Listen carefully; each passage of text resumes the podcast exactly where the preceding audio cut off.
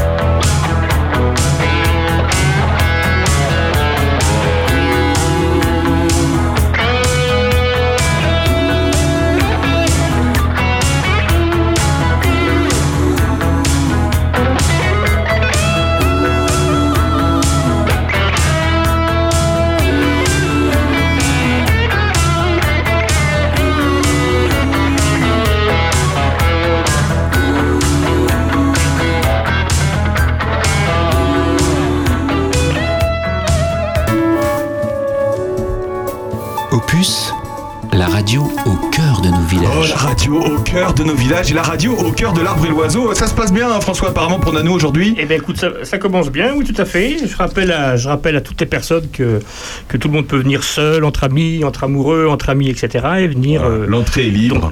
l'entrée- est libre, il y a la restauration sur place et c'est une journée euh, qui va Ah bah, S'il y a un de- à boire, on va venir alors. Il y aura Troc plus- de plantes, animation plusieurs. pour tous les âges, cabaret lecture, exposition d'abeilles et amphibiens. Oui, des expos, des Enfin, animations, hein. des stands euh, hein. et une buvette restauration naturelle qui va être très très sympa. Ah, N'hésitez pas, qu'est-ce- Il y a quoi dans la buvette naturelle? Euh, il y a plein de choses. Merci, monsieur. La- une soupe, euh, un chili, un chili euh, végétarien, il y a Un plein, chili plein de choses. ouais. Et tout fait sur place. ouais. Euh, on va leur demander tout de suite s'ils aiment le chili végétarien. Messieurs, merci d'être avec nous. Laurent Jouvet, Patrick Lavelin, merci d'être avec nous. C'est un honneur de vous recevoir. L'année dernière, on avait reçu, euh, toute la- on avait reçu euh, Alain Oui. Gouffi de, de Villefranche, mais là, on a, on a les deux capitaines en chef.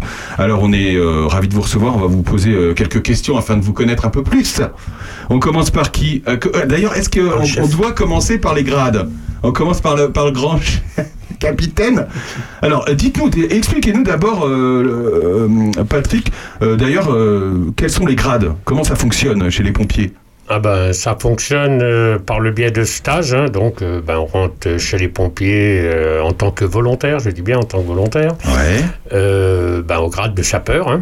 d'accord. Et puis après, suite à des formations, on devient première classe. Ouais, Après, on part en formation, on devient caporal. d'accord. Après, on- au bout de 4 ans, on est nommé caporal-chef. C'est un demi-grade, on va dire. Ouais. Après, eh bien, on retourne en formation, on devient sergent. Mais qu'est-ce qu'on apprend en formation? On apprend à gérer une équipe, par On exemple apprend, euh, voilà, tout à fait, le secours à personne, euh, donc ce qui est 80, on va dire 85% de nos interventions, hein, quand même, c'est tout ce qui est ambulance, hein, euh, voilà. hein. Ambulance, c'est quoi? C'est un accident sur la route C'est euh, voilà, la personne malade à domicile, c'est Un malaise. euh, un malaise, voilà, toutes ces choses-là, tout ce qui est du sanitaire, en, Ouais. en gros, quoi. euh, voilà. D'accord. Tout ce qui est, c'est 85 à 90% de nos interventions. Donc vous appelez ça ambulance Voilà, ambulance, on appelle ça du, du secours à personne. D'accord, secours à personne. Quelle que soit la, la gravité de l'intervention, c'est du secours à personne. Là, il n'y a pas de feu. C'est on secours Voilà. des personnes. D'accord. Et après, les, les 15%, entre 15 et 20% qui restent, on va dire, après, c'est de l'opération diverse. Donc, c'est bah, le petit coup de vent, l'arbre qui est tombé sur la route. Ah, c'est votre puits d'eau qui explose et qui noie euh, trois étages. Ah, vous faites ça? Ben oui, ouais à partir du moment où il y a un risque de Ah péril, euh, Mhm. voilà, c'est euh, malheureusement les incendies, Ouais. les feux de cheminée. Ah oui. Et puis, ben, l'été, euh, tout ce qui est les feux de- d'espace vert, ce qu'on appelle, c'est-à-dire euh, les feux d'herbe sèche, les feux de culture. Oui, euh, pendant les moissons, ça Voilà, part d'un coup, etc. Donc caporal-chef. Caporal-chef, sergent, sergent, sergent-chef, sergent-chef. adjudant, Oh là là, voyons. adjudant-chef, D'accord. lieutenant, et Oui. puis capitaine. Et, Et après capitaine, commandant, et là on monte dans la haute hiérarchie, euh, commandant, lieutenant-colonel, euh, colonel. Oui, c'est basé sur le même principe que la hiérarchie militaire, en principe. Tout à fait, hein, hein euh, Ouais, ouais. voilà. hein, Il faut savoir que de toute manière, les pompiers de Paris et les pompiers de Marseille sont des militaires. Ça, c'est des pompiers professionnels? Oui, c'est des pompiers Oui. de métier, mais Oui. qui sont sous le régime euh, militaire, du D'accord. ministère de l'Intérieur. Ah oui, d'accord. Et vous, vous dépendez de quel ministère? D'un ministère ou pas Aucun non, non, voilà, on est de la protection civile par le fait, hein, ce Mm. qui englobe en France la Croix-Rouge, la protection civile, euh, euh, les pompiers volontaires, on va dire, Ouais. euh, même les pompiers professionnels dans le cadre d'un département comme Lyon. c'est des gens qui ont passé une formation. La plupart du temps, ils ont fait euh, 10, 15 ans à la brigade des sapeurs-pompiers de Paris. Ah oui. Et puis après, au bout de ces 15 ans, 20 ans, certains restent, certains restent pas, et reviennent en tant que professionnels dans des casernes, dans des départements, on va dire, de France, quoi. D'accord. Et donc là, vous dépendez du département, hein, c'est ça hein? Voilà, tout à fait. Donc c'est le département qui, euh, qui gère toutes les casernes de, de Lyon. Voilà, le service départemental d'incendie de secours. D'accord. Le, le, le, Le SDIS. Le SDIS, Le SDIS, qu'on appelle. voilà, le. SDIS, d'accord. Il y a beaucoup de pompiers euh, dans Lyon, euh, Laurent Jouvet? Alors, pompiers dans Lyon, on est 1200, 1200 je crois, au niveau du SDIS. Après, euh, on doit être 600, euh, entre 600 et 800 pompiers communaux. D'accord. Parce que sur le département de Lyon, voilà, on a encore des pompiers communaux et des pompiers départementaux. Mais je crois qu'en tout, euh, en tout, on doit être à peu près 2000, euh, 2000 pompiers sur le département Alors quand de vous Lyon. dites communaux, c'est par exemple Villefranche, c'est communal, et vous, Charny, c'est euh, C'est départemental. départemental, c'est ça. C'est la même commune, mais faut comprendre ces, Alors, ces différenciés. La commune Charny-Auré de Puisé, c'est un peu compliqué parce qu'il y a trois, euh, il y a trois casernes de pompiers, donc euh, deux casernes qui sont communales, donc euh, Villefranche-Saint-Phal et Grandchamp, et après on a le centre de secours de Charny qui lui est départemental, mais qui se trouve sur la même commune. Mais c'est Charny de Puisé qui gère euh, les trois. Non, du Non? tout. Ah non? Alors, Charny, est géré par le département, donc par Auxerre, Ouais. euh, la direction d'Auxerre, et après euh, Villefranche et Grandchamp sont gérés par la commune. D'accord, ok. Et, et- mais euh, je veux dire, quand par exemple il y a une alerte, euh, c'est euh, les Alors, trois qui sont au courant. Les, pas les- de- les alertes, les alertes, c'est différent parce que les alertes se font par le biais du euh, quand vous appelez le 18 ou le 112, euh, ça tombe à Auxerre et c'est Auxerre qui engage les secours. Donc si c'est sur Villefranche, ils vont engager euh, Charny et Villefranche. Si c'est sur Grandchamp, ils engageront Grandchamp et euh, Champignelles ou Charny suivant le secteur où ça Ouais, se trouve. évidemment, ils prennent au plus près, quoi. Voilà. Ils oui. prennent au plus près. Et Après- chaque, chaque commune est tenue d'avoir un centre de secours en France Non, ou pas du tout. Non Ah bon Pas du tout. Ah ouais Je savais pas ça. Et- Non, non, le, le département de Lyon, au jour d'aujourd'hui, euh, dispose de 36 centres de secours. C'est-à-dire le principe de Charny, la plupart du temps, c'était dans les cantons, ce qu'on appelait anciennement Ah les oui, cantons. ouais.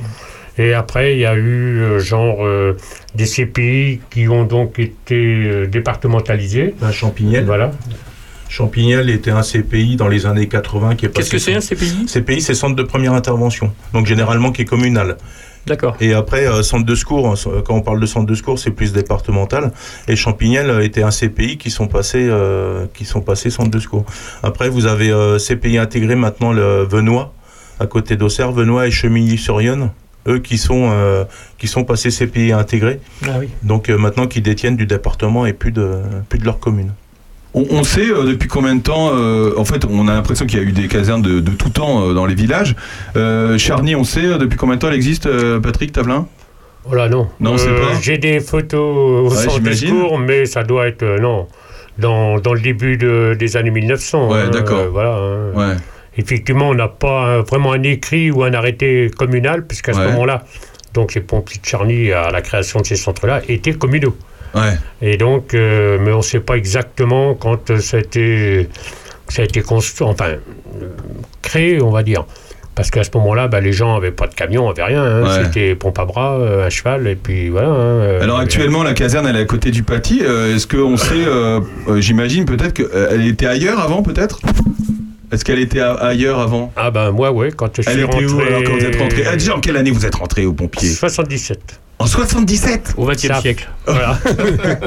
Ça fait 45 ans que je suis pompier au Ah oui. 45 Ah ouais, ah oui, 45 Et c'était une vocation Oui, c'était un plaisir personnel, un plaisir, si on peut appeler ça un plaisir, mais Mm. je veux dire, voilà, c'est, oui, j'ai tout le temps eu... euh, C'était naturel pour vous de pompiers. faire ça, quoi. Voilà, tout à Mm. fait. Mais il y avait, il y avait des personnes dans votre famille qui, qui étaient, euh, qui étaient pompiers? Ah bon? Mon grand-père, semble-t-il, a été pompier à Péreux, Ouais. parce qu'à ce moment-là, toutes les petites communes, moi, quand je suis arrivé à, à Char- enfin, je suis rentré aux pompiers, euh, j'ai pas connu Péreux, mais il y avait encore des pompiers à Saint-Martin-sur-Ouane, Malicorne, Marché-Beton, Ah ouais Euh, oui, oui, voilà. hein, euh, chaque commune avait, euh, avait son personnel, hein, son- ses pompiers, bon, équipés malheureusement, euh, peut-être pour l'époque, mais euh, une pompe à bras, euh, des seaux, euh, puis voilà, c'était tout. Hein, Et d'ailleurs, je me suis toujours demandé comment ils faisaient à l'époque euh, pour être euh, prévenus. Bah, il n'y avait aucun moyen de communication. euh, À pas Charny, moi, quand, euh, bien avant que je sois pompier, c'était un bouton de sirène qui se trouvait, Ah bah, le fameux bouton de sirène. voilà, qui se trouvait au pied de la, la- la- ce qu'on appelle, on appelle à Charny, les Charnicois appellent ça la halle, hein. Ouais. Euh, au pied de l'escalier, il y avait un bouton de sirène et un à la gendarmerie. Ah bah oui, d'ailleurs, elle y est toujours là. Enfin, on, on voit. Enfin, je veux dire, elle marche plus, mais à la halle, on voit que Voilà. elle y est encore, quoi. Et les gens allaient, euh, allaient appuyer sur le bouton de la sirène et puis après, donc ils se, rentraient, ils se rendaient au garage où on était et puis ils nous disaient bah, l'adresse que c'était. euh, Ça devait prendre un peu plus de temps, quoi. Voilà. Et d'ailleurs, la sirène, euh, Laurent Jouvet, euh, moi quand j'étais gamin, j'entendais la sirène. euh, d'ailleurs, on, on s'amusait à compter pour savoir euh, ce que c'était comme. euh, c'est plus d'actualité, on n'entend plus. Non, du tout. Maintenant, on a des, euh, alors ce qu'on appelle nous des bips, hein, c'est des émetteurs récepteurs d'appel. Donc euh, à chaque départ, euh, donc ils, euh, ils nous sonnent directement nos sélectifs et euh, la sirène ne sonne plus. Hormis euh, normalement, la sirène maintenant doit sonner que sur les catastrophes naturelles, Hum. Ah. mais euh, qui sont déclenchées directement par la préfecture. D'accord, mais nous, euh, habitants, euh, comment on sait que. Enfin, moi, si ça sonne, là, je sais pas à quoi ça correspond, hein, pour tout vous dire. Bah, si ça sonne, alors la sirène de Charny ne sonnera pas parce qu'elle n'est pas, euh, elle est pas reliée directement à la préfecture, mais euh, dans certaines villes, si, euh, si la sirène sonne, ça va être généralement trois coups. Et c'est pour dire soit euh, il faut vous confiner, euh, confiner chez Ah vous, ouais soit il faut évacuer. Ah bon Et après, il faut écouter les grandes ondes comme, euh, Oui. alors Opus peut-être plus tard, Ouais. mais euh, France Bleu, France Bleu, France Info, France Inter, qui eux donneront les consignes, euh, les consignes à faire. Ah C'est oui, ce qu'on a comme consigne, nous, au centre de loisirs. Voilà, c'est ça, ouais. Et euh, là actuellement, on en entend beaucoup parler. C'est ils sont en train de sortir un- une application sur les téléphones, sur les smartphones, Ouais. où justement, s'il se passe quelque chose proche d'où vous êtes, vous serez informé directement sur votre euh, smartphone. Un peu comme alerte enlèvement, quoi. Genre, euh, voilà, voilà, ouais. un peu le même genre. Sauf que là, ça sera vraiment ciblé. euh, euh, J'ai envie de dire, s'il y a un attentat euh, euh, place euh, place Saint-Laurent à Prunois, ceux qui habitent Prunois seront tout de suite informés sur euh, sur leur téléphone qu'il faut se confiner chez eux et pas aller à tel endroit. Mhm. D'accord. Et la sirène, euh, on est sûr qu'elle fonctionne le jour où ça va, va sonner, Patrick Tablin Oui, parce que j'ai fait une petite bêtise il y a pas si longtemps Qu'est-ce que que ça. vous avez fait comme bêtise Non. Non, non, non, c'était juste pour voir si elle marchait. Si, euh, donc j'ai appuyé sur le bouton et elle s'est lancée un petit peu. Donc oui, elle marche. On a, on a son, hein, euh, François, tout tu te souviens, oui. son Ah bah oui, oui, caractéristique Qui, qui met du temps à se lancer, et puis surtout qu'à la fin, te, qui Près met de- du temps. voilà, Hein. C'est très long à se lancer, Mm, mm, très long à s'arrêter. Ah ouais? Et il faut savoir que la, la sirène de Charlie au jour à l'heure actuelle, elle ne peut être commandée que dans le bureau des appels des pompiers. Ah. Normalement, il, il aurait été bien que la mairie ait un bouton au cas où, on, Ouais. on revient aux questions tout à l'heure de catastrophe. Mais à l'heure actuelle, euh, il n'y a qu'un bouton à la caserne qui la commande. Ça fonctionne comment? C'est bête, mais euh, ça fonctionne comment? Euh, Enfin, non, mais cette, euh, le bouton, ça fait tourner quoi? Enfin, c'est très tourner un technique, moteur mais euh, électrique avec des trompes qui sont dessus. hein, c'est un ventilateur, Ah. enfin un ventilateur. Un gros ventilo, oui, qui tourne et qui jette de l'air dans des trompes. C'est des trompes, hein, vous Ah avez ouais. 8, 10, 15 trompes autour et l'air qui passe dedans émet un bruit. Ah, et puis c'est allé, à- c'est- allé loin surtout. Hein. Il faut savoir que c'est une propriété de la commune. La sirène appartient à la Ah oui. commune. Ah à la commune. Ah fait. d'accord. L'entretien qui va avec aussi? Et tout à fait. Ça l'entretien. s'entretient une, une Bah, cigarette malheureusement, ouais, euh, Ouais. Sur la, la dans ma carrière, j'ai dû la descendre trois fois. Ah bon? Parce que bah, une Parce fois le moteur avait grillé, une Ouais. fois on l'a remise, euh, bah, ça n'avait pas marché. euh, et voilà. Et c'est de là qu'à la construction de la caserne, on l'a descendu de halle, ce que j'appelle Ouais. moi vulgairement. Ouais, ouais. On l'a descendu de halle et, et la commune a eu l'autorisation de l'implanter sur le mât de, de transmission qui est au centre de secours. D'accord. Bon, là, d'habitude, on dit à nos invités de couper leur téléphone. Là, le bip, c'est le seul truc qu'on leur a dit de pas couper, évidemment. hein. Ça peut sonner euh, à n'importe quel moment de la- du jour et de la nuit, évidemment. Comment, ça, co- co- comment vous vivez ça, vous, depuis des années euh, euh, Vous êtes toujours à vous dire, euh, ça peut sonner Enfin, je veux dire, il y, y a des moments dans la vie où vous êtes en train de faire des choses, sûrement en famille, j'imagine. Euh, et puis ça sonne, il faut y aller, quoi. Laurent Jouvet. Alors après, on a des systèmes de- d'astreinte à Charny, donc on est une équipe, euh, il y a quatre équipes qui, euh, qui sont d'astreinte euh, toutes les semaines. Après, c'est, euh, on est disponible. Alors sur nos bips, on peut soit se marquer disponible ou indispo ou euh, en dispo ultime, et euh, ça peut nous prendre à tout moment euh, de la journée, de la nuit. Vous avez des anecdotes, euh, j'imagine, euh, où Ah ça ouais, mais sonne à on, on peut on peut pas dire, euh, pouvez on peut pas, J'imagine. Des noms, des noms. on peut pas en parler à la radio. Et quelle est la période de l'année où il y a le plus d'interventions? Pour l'été. C'est l'été Ouais, c'est L'été pour avec l'été. les feux de- Avec les feux. d'espace vert. Ah ouais. Voilà. euh, Espace vert, c'est des champs C'est-à-dire, voilà, tout ce Ouais. qui est euh, les, les feux d'herbe, de bois, de, de champs de culture, de choses comme ça. Et d'ailleurs, on a le droit de. Enfin, ça paraît délirant encore de le dire, mais on a le droit de faire brûler ses branches dans son jardin? Et non. Non. N'importe quand Enfin, Non. dans, dans l'année, c'est interdit tout le temps. non, il y a un arrêté généralement préfectoral qui est du 1er mai au 31 octobre, en quoi il est euh, complètement interdit de faire brûler euh, des déchets verts.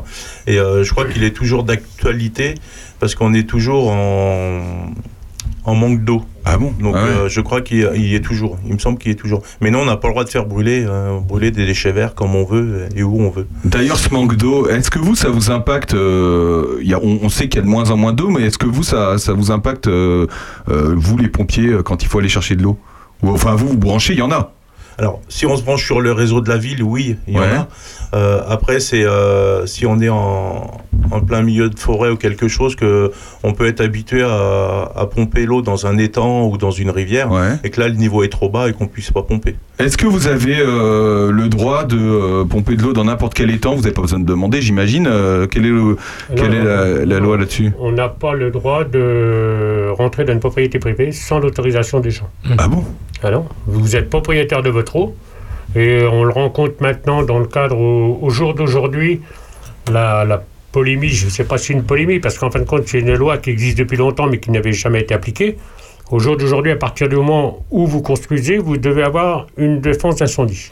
C'est-à-dire avoir euh, une défense incendie, ça peut être un étang, ça peut être une mare, ça peut être euh, une piscine, ça peut être euh, le Ça réseau peut être le gros, euh, le gros. ça euh, peut être le réseau public déjà. ouais. Le réseau Ah bah public. oui. ouais. Mais si d'un rayon de 400 mètres environ hein, autour de votre propriété, vous n'avez pas ça, on vous, si vous euh, insistez à faire vos travaux, on vous obligera à mettre une bâche ou une citerne dentaire. Comme Et c'est le propriétaire, c'est le propriétaire euh, qui, qui doit payer cette citerne ou pas? Ou la commune ou euh, quelqu'un euh, voilà, là il y a, un, ça, gros, truc, euh, y a un gros dilemme. Ouais. Parce ouais. que, en fin de compte, euh, quand le réseau d'eau a été créé, il n'a jamais été euh, créé pour faire de la défense incendie. Ouais. L'eau- le réseau d'eau a été créé pour amener l'eau potable chez les gens. Parce que vous, quand vous prenez, j'imagine, de, de l'eau dans, dans les fameuses bornes euh, rouges, euh, d'ailleurs, euh, sont rouges euh, on- Ou bleu. ou bleues. Alors, que- c'est quoi la différence Tiens. La différence, c'est que la, la borne bleue est de l'eau potable. Et pour, euh, je vais dire, des gens qui empruntent de l'eau euh, anormalement, puisque Ouais. normalement vous n'avez pas le droit, euh, pour pas que ces gens-là euh, attrapent des maladies, on a mis des bornes bleues. Ce qui fait que Des systématiquement. bornes les rouges. bornes bleues. Ah, Les bornes bleues, c'est non, non potable. Et les bornes rouges, c'est de l'eau potable. Ah, le, la, la borne bleue, c'est couleur- potable. Voilà, la couleur de la- du poteau d'incendie, ce qu'on appelle, ou la borne. Et, et vous, c'est, bah. vous, c'est rouge, euh, Charny euh, aurait puisé, elles sont Ah, toutes rouges ou des fois il y en a des bleus Il y en a des bleus sur Ah, toutes les bâches qui ont été installées euh, comme à Cosico, à côté de Cosico Ouais. pour la Ah défense oui. incendie, c'est un poteau qui est bleu. Ah oui, d'accord. Parce que parce que c'est euh, c'est de l'eau, euh, il y a 120 mètres cubes d'eau dedans, mais ça fait deux ans qu'elle est dedans. euh. Ouais. Donc euh, pour Ah éteindre oui. les feux, oui, ça va, mais pour, euh, pour boire, non. Ouais, donc c'est euh, la grosse citerne Oui. verte entourée souvent Voilà, de, ça. de grillage quand même pour. euh, Voilà, vous en avez de 60 mètres cubes, 120 mètres cubes, ou voilà. Et donc, pour en revenir à votre question de tout à l'heure, c'est que, bah, effectivement, il y a des gens qui ont créé ces défenses incendie chez eux personnellement, et euh, qui est c'est- cette réserve incendie est leur propriété. Ah ouais. Donc, euh, bah, comme. euh, Mais tout- vous faites? Vous, vous allez voir les proprios, vous dites bon, il y a un feu, on peut aller chez Ouais, vous bon, la plupart du temps. Vous les euh, connaissez. voilà. Voilà. Oui, puis bon, je veux dire, la plupart du temps, euh, bah, la personne qui a le feu chez lui ou dans le quartier, c'est vrai Il que va pas c'est dire vite. non. C'est- non, puis c'est- ça c'est très vite, donc euh, systématiquement les gens arrivent. Mais la personne qui a payé sa défense incendie pourrait très bien nous refuser, dire c'est ma, ma défense à moi personnelle. Euh, moi, monsieur, le feu n'est pas chez moi, il est chez mon voisin, bah tant pis pour mon voisin. Bon, ça serait. On n'a jamais rencontré le problème, mais ça pourrait être. bon Ouais. copain, ça. Ouais, c'est un Mon copain. c'est un bon copain. on, peut- on peut tenir combien de temps avec un, un camion euh, euh, équipé euh, en- avec de l'eau, euh, Laurent Jouvet?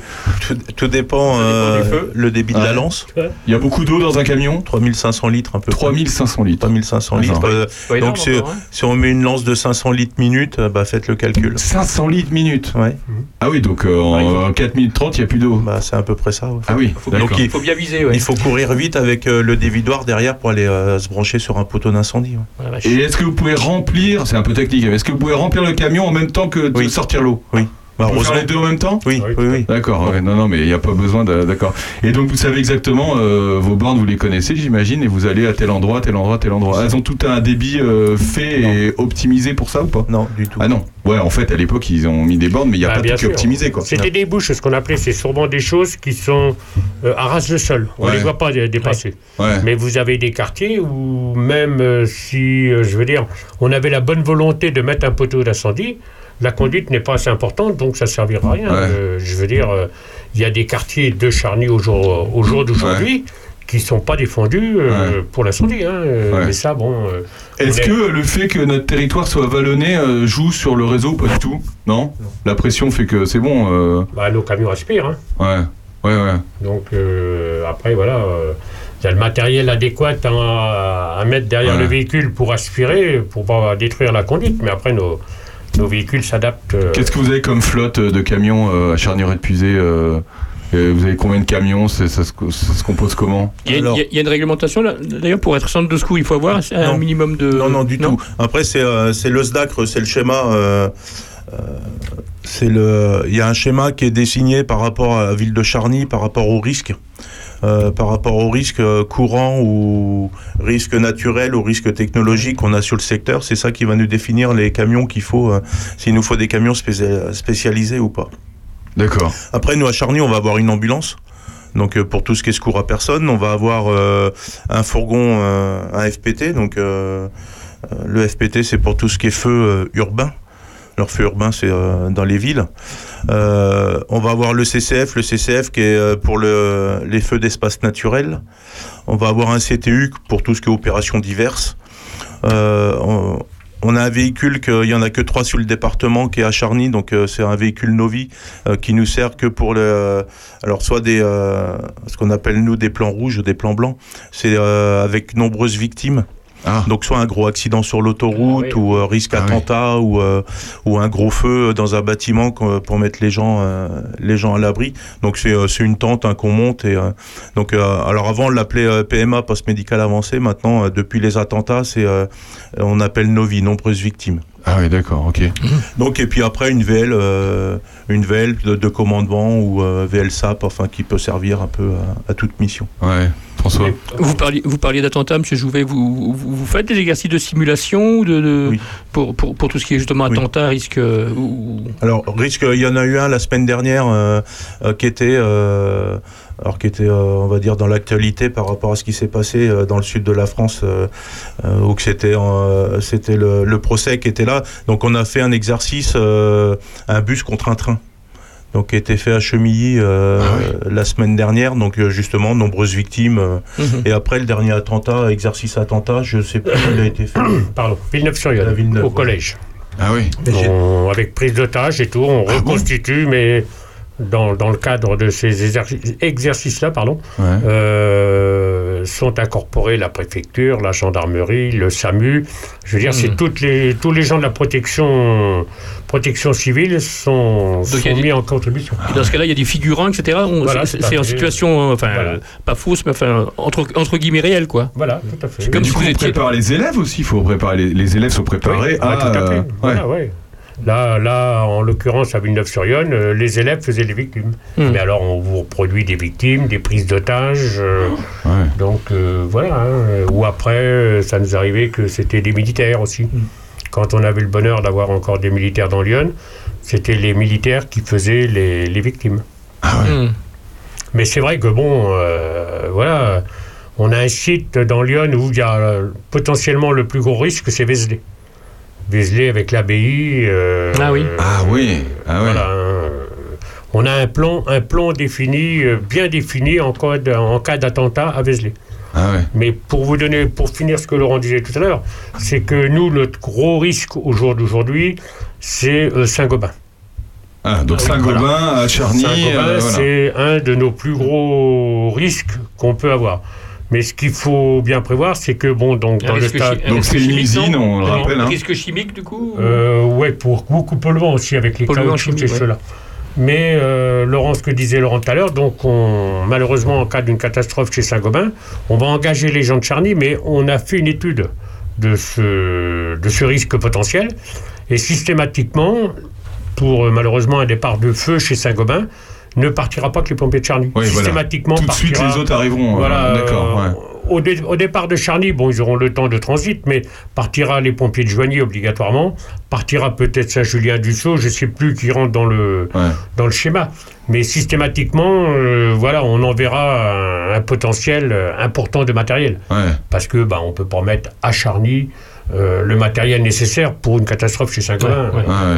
Ouais. Oh, Déjà, on n'aurait pas, on n'aurait pas assez le- Voilà. de personnel pour mettre dans les camions, Ouais. surtout si ça arrive en pleine journée. Et, euh, et puis après, ça sert à rien d'avoir un véhicule euh, qui servira, Trois fois par an. qui servira jamais pratiquement. ouais. On est avec les capitaines de la caserne de Charny. On se retrouve dans un instant. Après, vous aimez Super Tramp? Bien sûr. Bah, j'entends bien, c'est ça qui est. À tout de suite.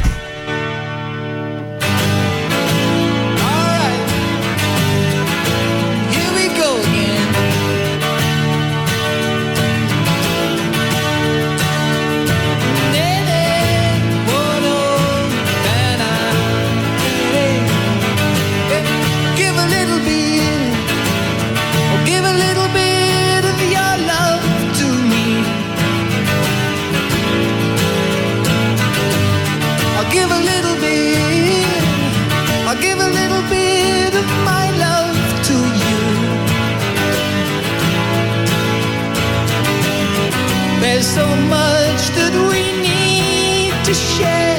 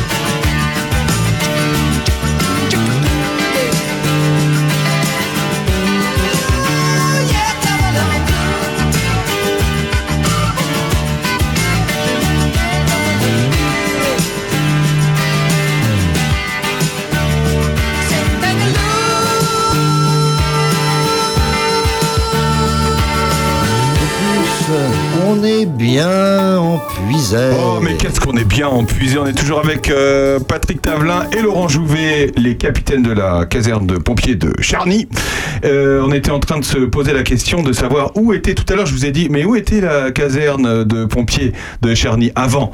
Eh bien, on a la réponse, on a cherché, on n'a pas trouvé évidemment, mais euh, Patrick Tavelin, vous avez la réponse. Eh ben, effectivement, oui, la caserne s'est située juste après la gendarmerie où maintenant nous avons des petits logements qui appartiennent à la commune, là dans le renfoncement. Voilà. Là, il y avait trois, trois garages. Donc là, on avait un, un camion feu. Donc euh, à ce moment-là, c'était un Lafli avec une conduite à droite. Une conduite à droite, la Ouais. Euh, on avait une ambulance. Ouais. Et puis on avait, bon, Laurent il rigole parce qu'il est à la flie, ouais. Et puis donc un camion citerne, un CCI, ce qu'on appelait, c'était camion citerne incendie. D'accord. Et après, on mettait l'estafette euh, parce que la gendarmerie, où vous avez les bureaux euh, au jour d'aujourd'hui, c'était des, des granges, euh, des, des écuries, des choses comme ça. Donc Ouais. on mettait l'estafette, on avait une estafette qui avait été achetée par un particulier de Charny et donnée aux, aux pompiers de Charny, Ah ouais? qu'on mettait euh, dans, la, dans le garage de la voiture de gendarmerie. Et on avait la voiture qui était garée donc euh, entre l'église et la bibliothèque. C'était, euh, il n'y avait pas de passage. Là, c'était les services techniques. Enfin, si on pouvait appeler ça les services techniques, mais c'était les bâtiments de, pour les employés municipaux et on mettait l'R5 là. Ah ouais, Voilà. L'R5, ça, ça fait. Ouais, ouais. C'était quoi, les années 70, hein, c'est ça, hein, du coup, ça? Bah, ouais, un petit peu plus tard. Moi, je Rigole pas, j'en ai eu une. hein. T'as eu une R5 Ah bah bien sûr, j'ai eu dit. une R5. Cinq. Comment ça, t'as eu un R5 Bien Et sûr, donc, en R5. 2000, euh, en, pardon, en, en 82, le centre de secours de Charny a été construit euh, par Ah, c'est euh, 82. Empince. 82, d'accord. Voilà, sous Ouais. l'impulsion de M. Jobert qui était maire à ce moment-là, Monsieur Lavergne, pardon, euh, le centre de secours, une partie du centre de secours a été construite. D'accord. Donc le logement, les trois travées avec un petit retour. Et en 2002, il y a eu l'agrandissement. D'accord. Oui, parce qu'il n'y avait plus assez de place. Bah ouais.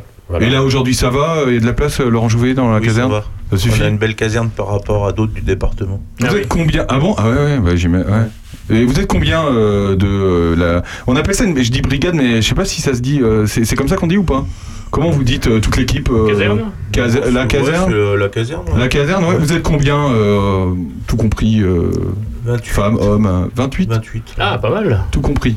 Ouais. D'accord. Mm. Et ce sont c'est un, un nombre qui augmente ou qui, qui baisse au fil des ans Ouais, on a tendance à baisser. Ah oui. Après, c'est euh, c'est comme tout, c'est c'est par vague. hein. Mm. On va faire euh, beaucoup de recrutements. Là, on a quatre jeunes qui sont rentrés cette année suite à, suite à leur brevet de, de cadet. Mais euh, voilà, ça après, c'est. c'est- faut qu'on arrive à, à tenir à peu près le même nombre d'effectifs, mais voilà, ça varie. On peut être pompier à quel âge? Alors, on peut être pompier à partir de 16 ans. Ah oui. Mais Ouais. par contre, on peut rentrer JSP à partir de 13 ans, jeune sapeur-pompier. Ah ouais. D'accord. Donc on, on a une formation qui dure trois ans. Et au bout, de la forma- au bout des trois ans, on passe ce qu'on appelle le brevet de cadet. Et euh, suite à ça, après, on peut rentrer pompier volontaire. Et ça, ça- ça prend beaucoup de temps aux jeunes qui, euh, qui désirent euh, s'engager comme ça? Alors c'est euh, en formation tous les samedis matins. Ouais. Donc généralement, on fait entre une heure, une heure et demie de sport tous les samedis matins. Après, cours théorique, cours pratique. Quand vous dites sport, c'est euh, c'est intense ou c'est. euh, Non, après, c'est euh, c'est du sport, c'est. euh, euh, c'est, euh, on peut faire du sport collectif, du, euh, c'est du montée de corde, c'est euh, des tractions, c'est euh, Ah oui. c'est Ouais, du renforcement musculaire. C'est intense, C'est un quoi. truc pour toi, François. C'est très intense. C'est un truc pour toi, Très intense. Ah oui, quand même, oui. Et euh, non, je veux dire, euh, il faut être apte à certaines choses et euh, il y a un recrutement, entre guillemets. Alors, euh, tout le monde peut passer, être, euh, tout, tout, tout, tout adolescent peut être pompier ou pas? Oui, tout adolescent peut être pompier. Alors, ce qui, ce qu'il y a, c'est euh, il faut un certificat médical comme tout, euh, Mm. comme tout sport. Ouais. Les JSP sont, euh, sont associatifs, hein, sont pas. euh, donc, ça fait partie de l'Union départementale des sapeurs-pompiers de Lyon. Donc, euh, c'est, c'est la, grand, la grande amicale, on va dire, du, du département. Donc, les pompiers, euh, enfin, les JSP rentrent, ils sont associatifs dans un donc euh, réseau associatif. Ils font leur formation et au bout des trois ans, là, on. euh, alors, je trouve ça un peu dommage parce que des fois, euh, il y en a, il y a des gamins qui vont s'être formés pendant trois ans, puis arriver au bout des trois ans, euh, ils ont un problème de l'asthme ou quelque chose, et là, on va leur dire, bah non, désolé, tu peux Ah, pas être là. pompier. Ah Donc voilà, c'est. Ah. euh, Ouais. Et, et c'est- c'est- c'est- ils arrivent à concilier euh, euh, bah, justement cette activité euh, qu'ils font sûrement par passion pour certains, euh, pour la plupart, ou, ou ça peut être comme euh, Patrick, vous, euh, Patrick, euh, vous avez eu envie d'être pompier, mais il y a personne qui vous a donné envie d'être pompier. Vous avez, euh, c'était de vous- vous-même que vous avez Ah, envie. euh, je vous l'avez pense- influencé quand même, peut-être? Oui, oui, voilà, parce que bon, c'est vrai qu'au sein des pompiers, on a deux familles où effectivement on- Ah oui. ils sont fortement Ah oui, oui, il y a le représentés. père, euh, les enfants. Voilà, donc ouais. ben, on a Laurent avec son Ouais. fils, et puis donc ben, on a comment euh, de la Les- famille Dubuc, Dubuc, oui, voilà. Ah où il y a Ouais, les ouais. pères et deux enfants, donc c'est vrai. Mais bon, après, je pense que l'enfant ou le jeune homme, si on veut, ou la jeune fille, attention, euh, qui a fait les trois ans de formation, s'il va aux trois ans, au bout des trois ans de formation, Il continue. voilà, il continue Ouais. parce que c'est quelqu'un qui a vraiment la fibre Ouais. pompier et Ouais. tout. Je veux dire, euh, celui qui va rentrer tout au début, euh, il va faire deux mois, trois mois, il va être venu voir par le fait. Ouais. Et puis, ben après, euh, effectivement, on peut pas obliger tout le monde à être pompier. Donc, Ouais. euh, vaut mieux qu'il s'en aille que le que le jeune reste là s'ennuyer parce que ben, il n'aura pas euh, ce qu'il recherche, quoi. Voilà. Euh, comment ils sont motivés ces jeunes? Est-ce que euh, ils ont une indemnité euh, quand ils sortent ou pas? Du tout. Non Du tout, là, leurs trois ans, après, c'est euh, c'est euh, c'est ce que je disais, c'est associatif. Après, ils sont, ils sont là pour se former. Eux, Ouais. ils vont se former à 3 ans, ce que quelqu'un qui va rentrer à 16 ans ou à 18 ans ou à, à n'importe quel âge au niveau euh, pompier volontaire, lui, ses formations, on va les faire en 3 semaines, alors que les JSP vont pouvoir les faire en 3 ans. D'accord. Mais on inclut le sport avec les JSP quand ils vont, euh, que Mm. le sport n'est pas inclus avec, avec un pompier volontaire. Et c'est une fois au bout des trois ans qu'ils deviennent pompiers, Voilà, ils sont volontaires, et là où ils sont indemnisés à leur, Voilà. leur, à leur sortie, j'imagine. C'est euh, ça. ouais, D'accord.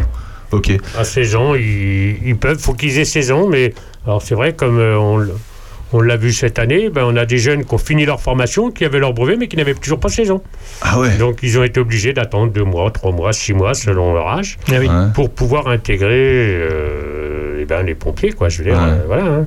Bon, après, ils ont quelques petites contraintes encore, étant pas majeurs, donc euh, ils ont certaines restrictions sur les interventions, ces choses-là, mais Ouais. voilà, il faut absolument qu'ils aient 16 ans. Ils ont des restrictions sur les seins de barbe. Non, non. je rigole. Euh, François, Non, mais- François. Vous savez, le, le jeune qui a fait trois ans de formation, euh, ça fera un pompier. Bon, après, Ouais. voilà, sa vie professionnelle euh, Ouais, fera que, ben voilà. L'inconvénient qu'on a avec ces, ces jeunes-là, c'est que, bon, on est qu'à Charny. Hein. Donc, à Charny, euh, passer la troisième, c'est la première étape, c'est Toussy déjà. Hein. Ah Déjà, oui, c'est Toussy. ouais, Ils ouais. partent Ouais. Toussy. Quand ils font encore trois ans à Toussy, bah après, c'est là que Bah ouais. la grande vie commence. Hein. Ouais. Euh, S'ils vont à Auxerre, c'est pas trop loin, mais Mais après, il y a Dijon, énormément. mm. Dijon, Ouais. à droite Paris, à gauche. Et là, vous les perdez, quoi. Ben, on Ouais. les perd. Alors, celui qui garde vraiment l'instinct pompier. Euh, le week-end, peut-être Voilà, qui vient un petit Hein. peu le week-end, qui profite des vacances scolaires, un peu, ces choses-là.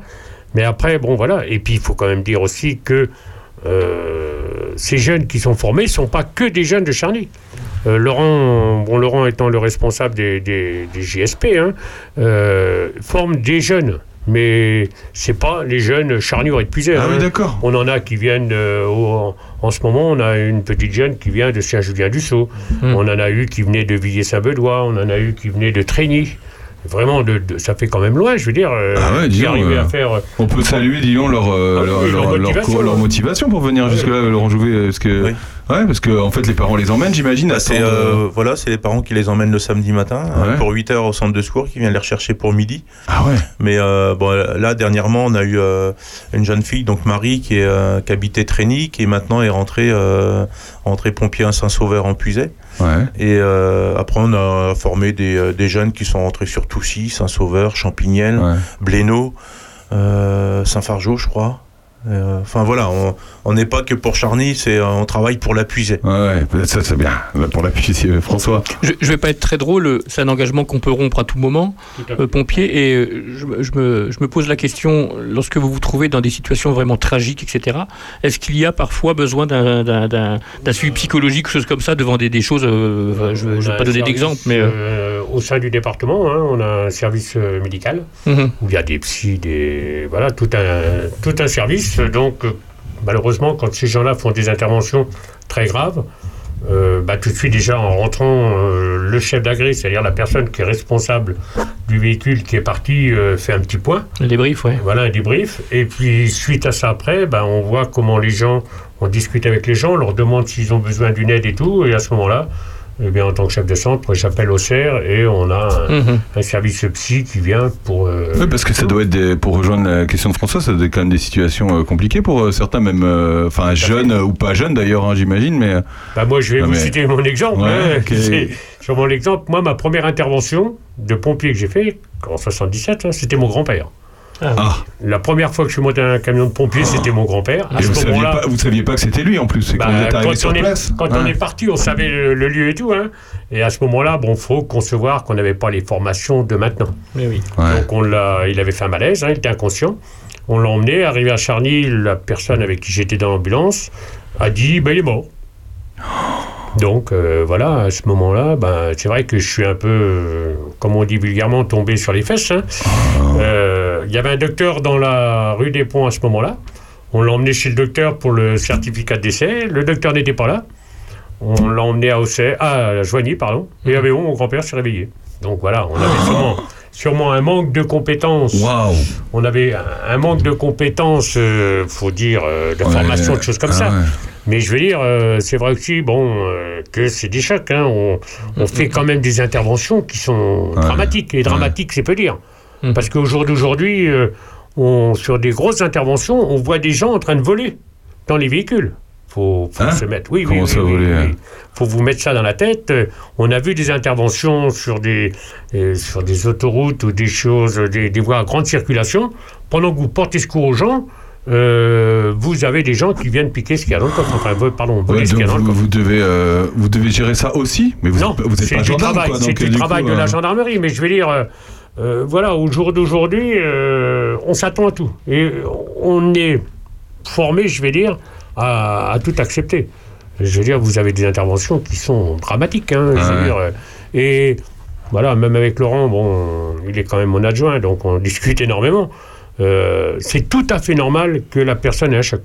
On se dit entre nous, si la personne qui a fait une très grave intervention n'a pas un choc, ben on se pose des questions sur la personne. ouais. Oui, bien Parce sûr. que Et vous en parlez après, euh, quand vous avez fait une intervention, euh, enfin, je veux dire, vous avez besoin d'en parler euh, de ce qui s'est passé de... Tout dépend des personnes. Il y a des gens qui ont besoin d'en parler, de, de, de refaire le point, de dire ben, est-ce que ça on a bien fait? Alors, euh, bon, on est minimum trois dans une ambulance. Ouais. Est-ce qu'on a bien fait? Est-ce que c'est pas bien fait? Est-ce qu'on aurait pu faire autrement? Ça, ça doit être intéressant pour euh, les futures interventions, hein, Voilà, de, de et faire des c'est quand briefings. même des choses qu'on garde. On dit, attends, euh, là, tu vois, on- malheureusement, on a un monsieur qu'on va relever, qui tombe souvent, malheureusement, Ouais. qui fait 140 kilos.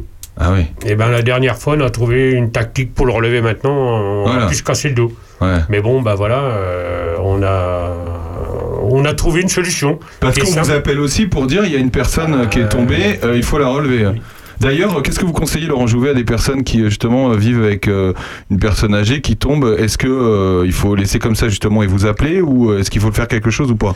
Bah, après, c'est un personne âgé qui est tombé. S'il est avec son épouse, elle est, elle est âgée pareil. Donc après, il faut faire Ouais. le 15. Tout ce qu'à domicile, il faut faire le 15. Ah, c'est le 15, le Ouais. SAMU alors. Après, Ouais. c'est même si vous faites le 18, hein, le 18 va retransférer l'appel au 15 Ouais. parce que c'est euh, tout ce qui est euh, malade à domicile, blessé à domicile, c'est régulé par un médecin. Donc après, le médecin, lui, enverra les secours, euh, les secours qui sont adaptés. Ouais. Euh, C'est pas parce que euh, vous allez faire les, euh, quelqu'un fait un malaise chez vous que vous allez faire le 18 que c'est les pompiers qui vont arriver. Ça peut être soit les pompiers, soit une ambulance privée. Ça peut être les pompiers avec un SMUR, ça peut être une ambulance privée avec un SMUR. Voilà, c'est le médecin qui lui, régulateur, qui dit, qui va envoyer les secours adaptés. Il se trouve où ce médecin régulateur d'ailleurs il dans Auxerre. D'accord.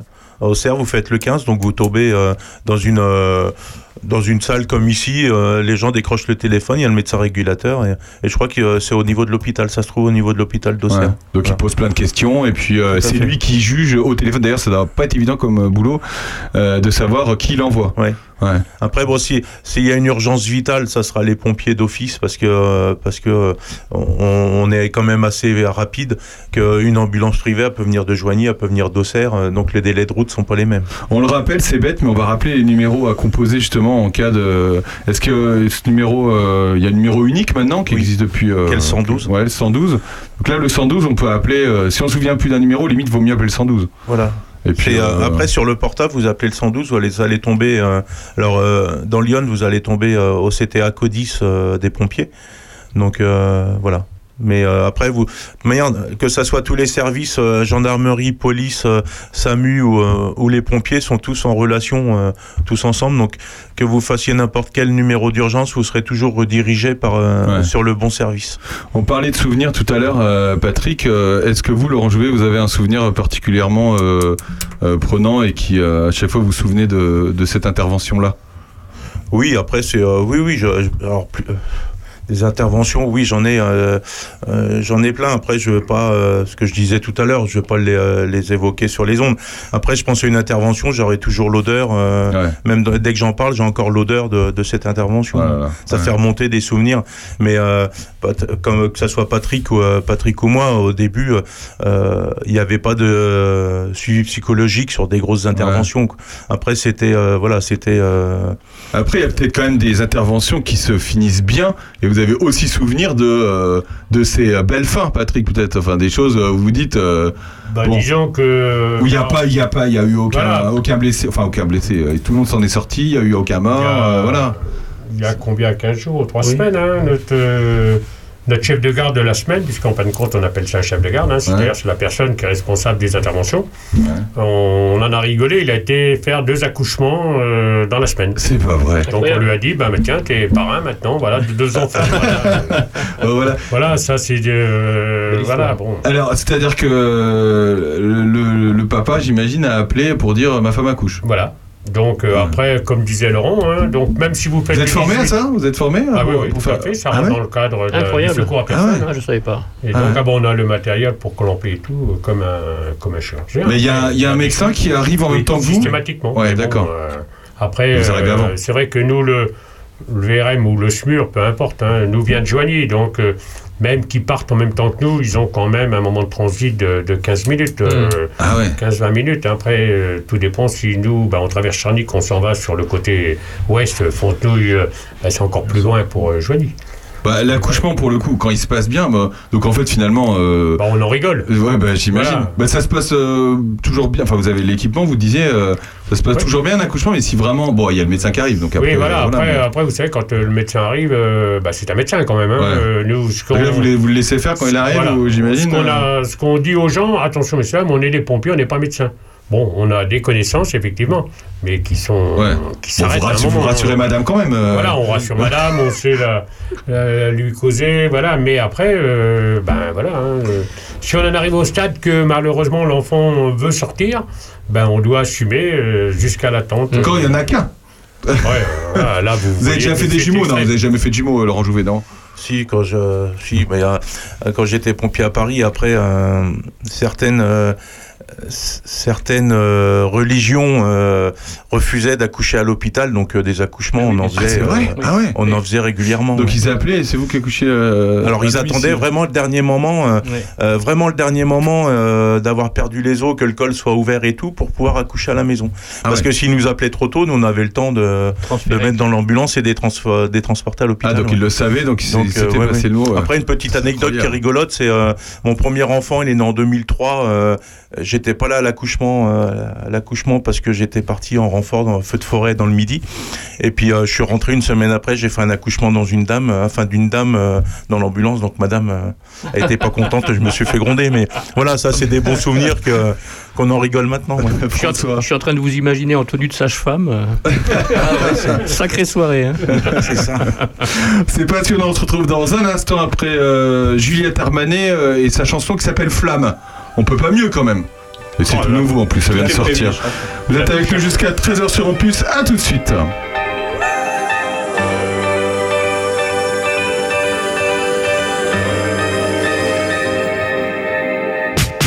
J'en aurais passé des jours à te faire des chansons d'amour. Au piano toutes mes gammes, au stylo tout mon game. Jour après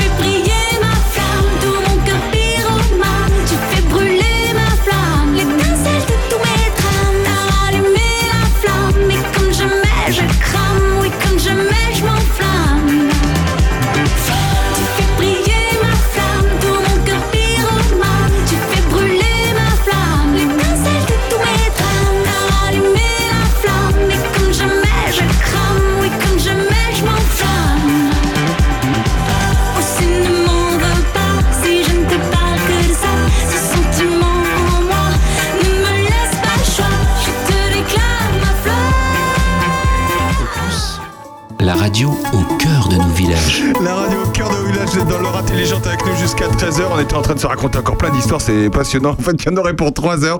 On peut même limite pas tout raconter, hein, Patrick Tavelin et, et Laurent Jouvet. Et si on parlait de la Sainte-Barbe quand même, euh, qui va se passer ce soir à Villefranche, et puis euh, euh, bah, qui pour le coup, euh, voilà, fallait faire ses réservations, mais il reste des places pour, pour la semaine prochaine à, à Charny. C'est votre combienième euh, Sainte-Barbe, euh, Patrick?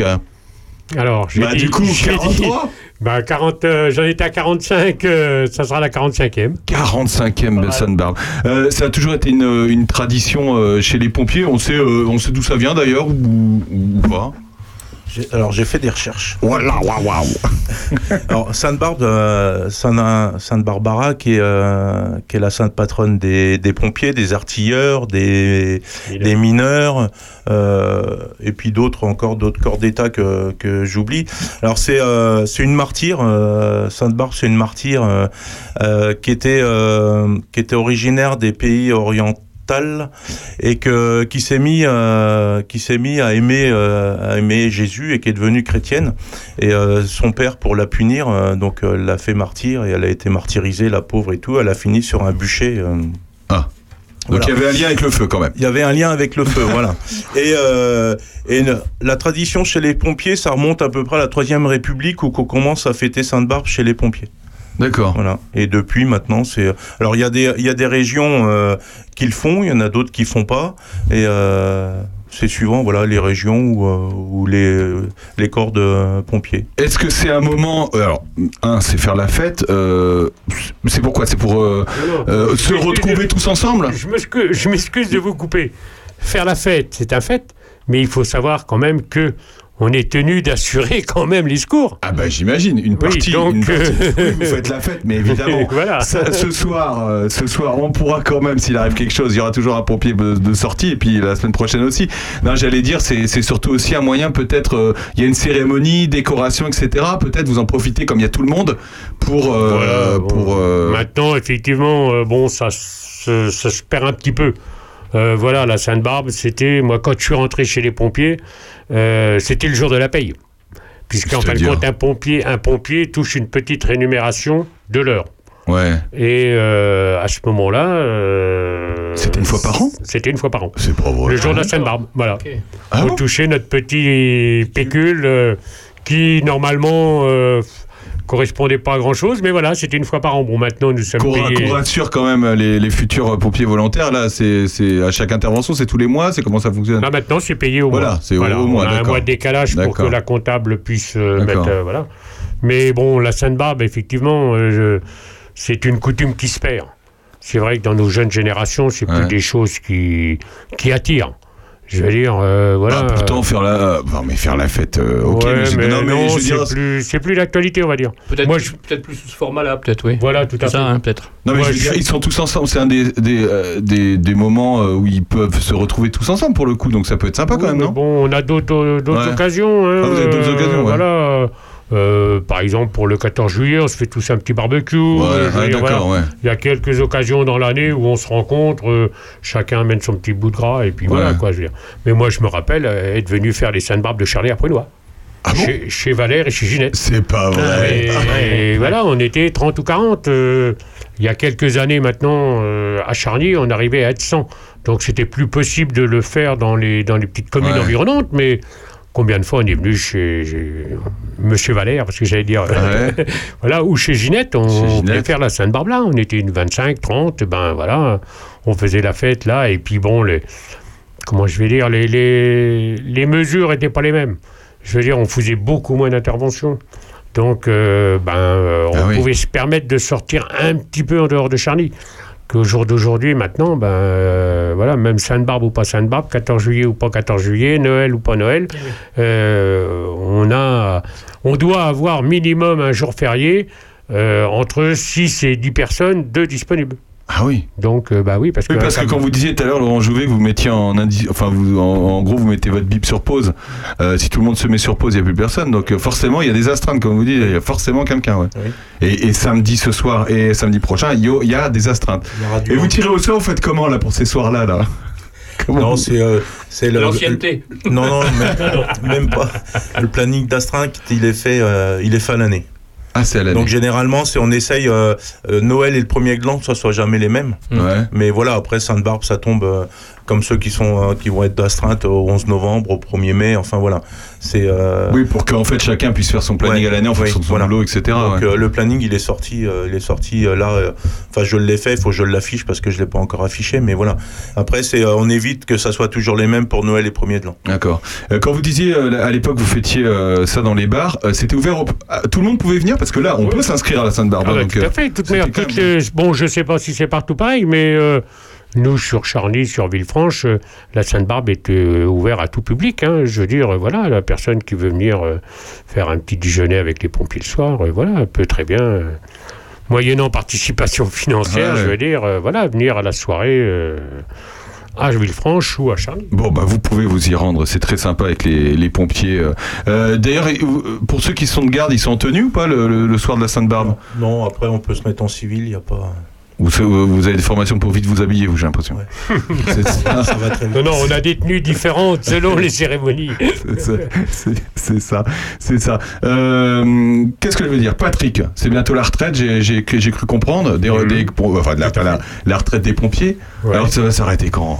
Eh ben, le 1er août. Le 1er août? Voilà, le D'accord. 1er août euh, 2023. euh, je suis rentré le 1er août euh, 77, donc euh, le 1er août 2023. Vous avez choisi votre date. Ah bah ouais, c'était le 1er août que je suis rentré, donc je m'en irai le 1er août. Qu'est-ce que je veux dire? C'est vous qui 40 avez décidé 46 ans, oui. Ouais. C'est vous qui avez décidé ou c'est euh, ou euh, Non, chez non, non, pas- vous pouvez euh, Au jour d'aujourd'hui, de toute manière, un pompier volontaire peut arrêter à partir de 55 ans. D'accord. À partir de 55 ans, il peut arrêter ses fonctions de pompier volontaire. Il peut aller une première fois jusqu'à 60 ans sans problème, et à partir de, de 60 ans, on peut aller jusqu'à 65 ans avec une visite, on va dire, médicale annuelle, Ouais. qui dit si vous êtes apte ou inapte. Quoi. Donc j'aurais pu faire encore un an. Mais bon, je dis que c'est bien, euh, j'ai des remplaçants derrière moi. Et Alors puis, qui c'est qui va prendre votre place alors? Eh ben, il est à côté de moi. Ah bah c'est moi, c'est vous. Alors oh, je vais. Ok. C'est- Il va y avoir plus de boulot ou moins de boulot euh, Comment ça va marcher? Parce que du coup vous prenez la place, mais vous quelqu'un va prendre votre place Laurent Jouvet Oui. Ouais. Ça, ça monte. euh, Ouais. Ça, ça monte aussi euh, Ça- dans l'autre ça sens. tire tout le monde par le, vers le haut, quoi. Ça tire tout le monde vers le haut. Bon, euh, c'était c'était formidable toutes ces années de pompiers euh, quand même, même Ah s'il y a des oui. moments durs. J'imagine Oui, que. mais bien sûr, non. Pas, je- si, ça si ça m'avait pas plu, j'aurais pas fait 46 Et enfin, vous avez 40. réussi à. On n'a pas parlé de vos, vos vies perso. Qu'est-ce que vous faisiez dans la vie, euh, Patrick Tavelin? Eh bien, j'ai travaillé pendant 6 ans à Villefranche comme euh, plombier et après, j'ai j'ai été fonctionnaire. D'accord. Donc euh, voilà, j'ai, je me suis beaucoup occupé de voirie pendant très longtemps. D'accord. Donc effectivement, je connais tout le secteur de Charny comme le fond de ma poche, Ouais. puisque bon, j'étais gestionnaire de voirie pour les communes euh, du temps de la DDE. Ouais.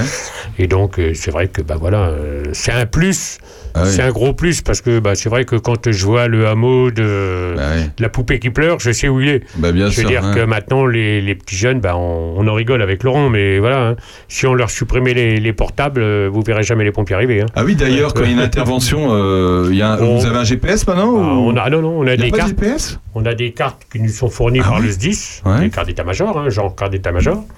Et puis, euh, c'est tout. hein, Et vous euh, auriez pas le droit d'utiliser un, G- un GPS bah, Non, mais même admettons que vraiment vous savez pas où se trouve euh, Ah oui, tel, mais tel vous, ou tel vous ima- hameau. vous vous imaginez euh, 4 véhicules par centre de secours multiplié par 36 Ah, et à ça vous rajoutez euh, je j'ai sais pas au l'impression qu'il y a un il y a un problème au- d'argent, j'ai au l'impression. 20, 20 véhicules 120 véhicules D'accord, bon, on oublie. donc on oublie hein On oublie Mais non, on a le- la même carte le papier. GPS dans la R5, on oublie alors. ouais ouais ouais, c'est- inquiète bon. Et vous, Laurent, ça fait combien de temps que vous êtes au, au pompier euh, 33 ans. 33 ans. Je suis rentré en 90. Enfin, ça, ça fera 33 ans au 1er mars. D'accord, bon, vous savez Donc, je ferai comme le chef, faire je- comme Patrick. hein. Je ferai comme le chef, je partirai au 1er mars. euh, Bon, je sais pas encore quelle année, mais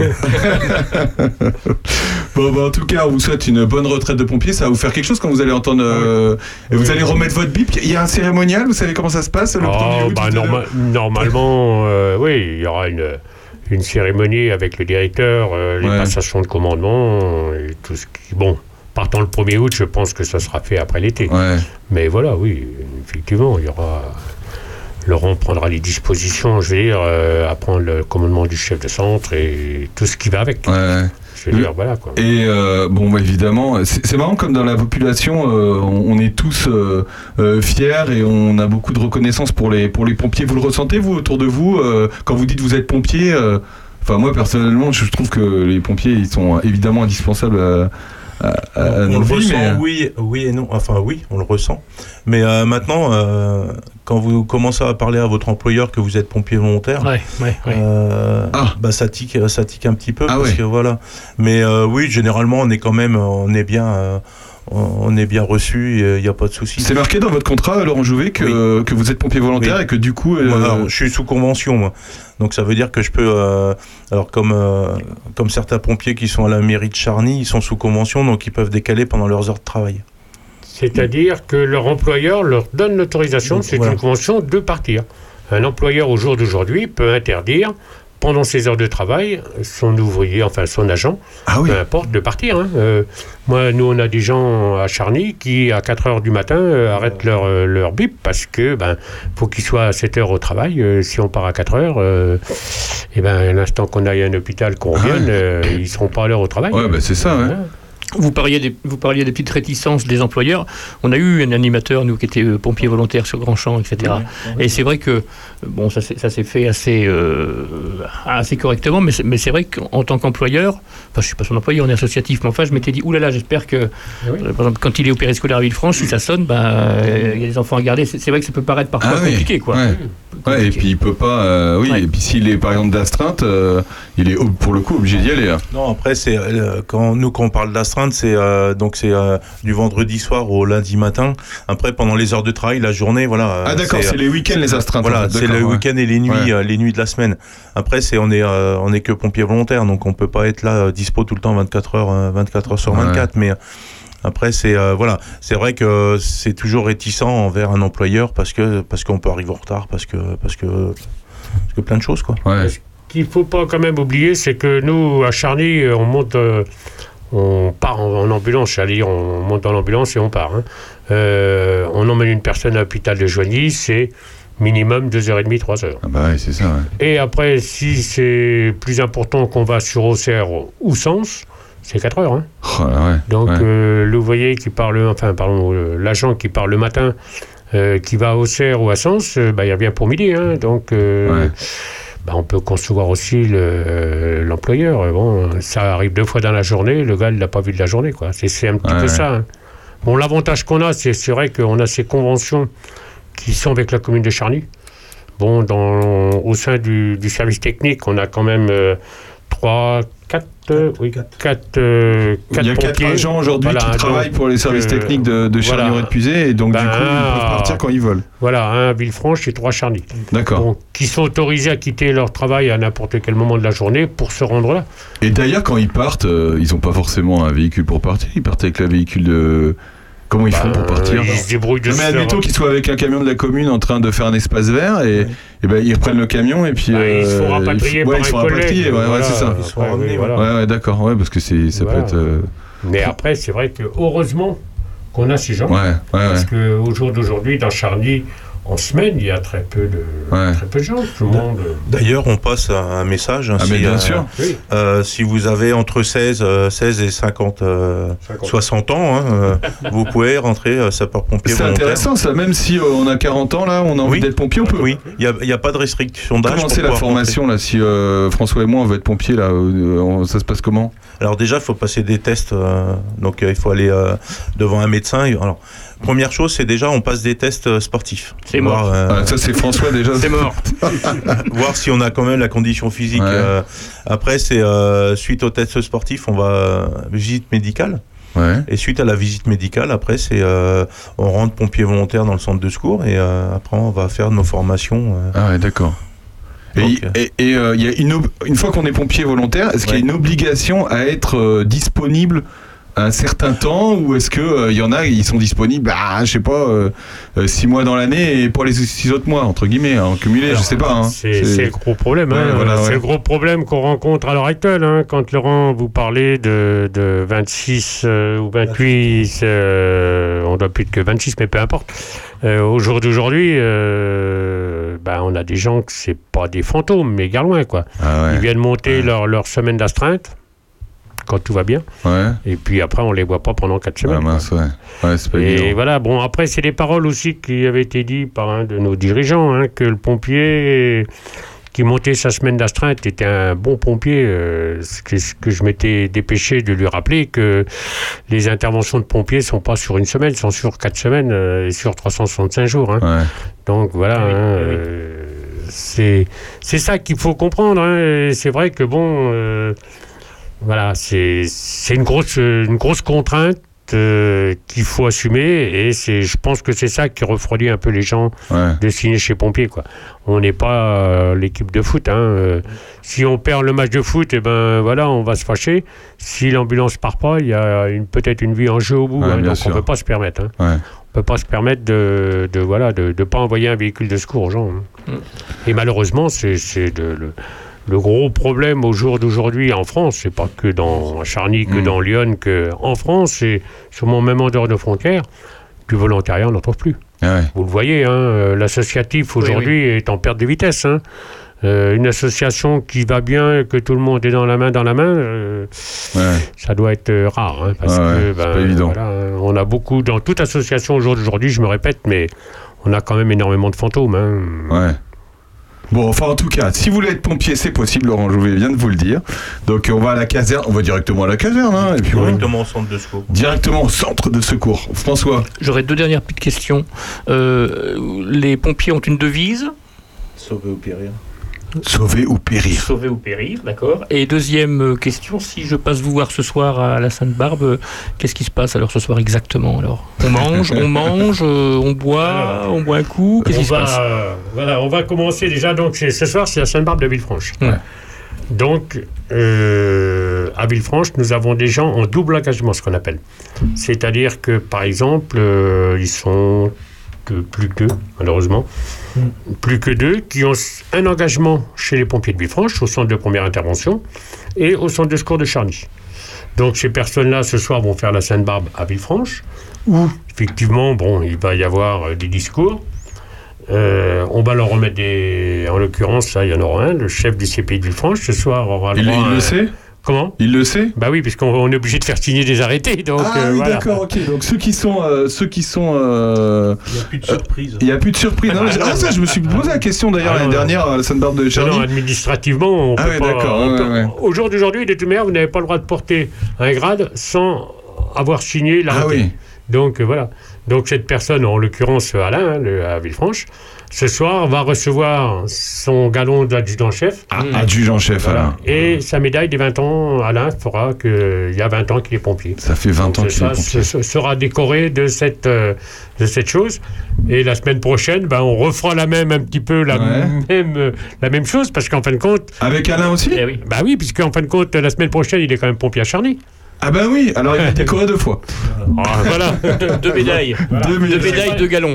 Je veux, je veux pas ôter le plaisir de Villefranche de voir Alain décoré, Ouais. euh, et je veux pas ôter le plaisir de décorer un Charny.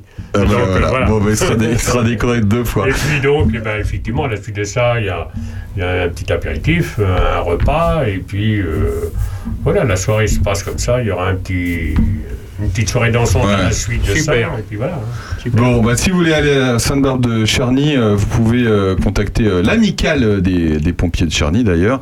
Vous trouvez leur numéro sur, leur, sur, sur, la- sur Internet, sur Facebook évidemment. hein. Euh, Patrick Tablin, Laurent Jouvet, merci beaucoup d'avoir été avec nous. On était ravis de vous recevoir. On a appris plein de choses, hein, Fran- François. Ah, Nous- super. On est un peu curieux, hein, désolé. hein. Merci à vous. Et juste euh, avant de finir, c'est on attaque euh, nos tournées de calendrier euh, Ah oui, incessamment sous peu. Donc euh, Bah voilà, merci, euh, merci de votre accueil que Voilà. vous allez nous faire. Ça, c'est sûr. Bah oui. Non, vous êtes toujours bien reçu, euh, normalement. Bon, les calendriers de pompiers, euh, généralement. euh, Ouais, il y a des bonnes anecdotes aussi Ouais. sur les Ah bah calendriers. j'imagine, j'imagine. Merci beaucoup, bonne Sainte-Barbe, et puis à bientôt, et puis bonne retraite Patrick. Hein. Eh ben, merci. Voilà. Merci beaucoup. À bientôt. On se Merci retrouve beaucoup. dans un instant. On sera au téléphone avec euh, Dany- euh, David de Nouvelon. A tout de suite.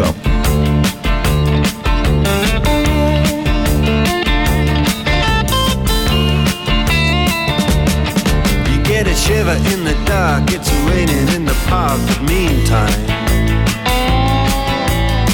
Sound of the river, you stop and you hold everything.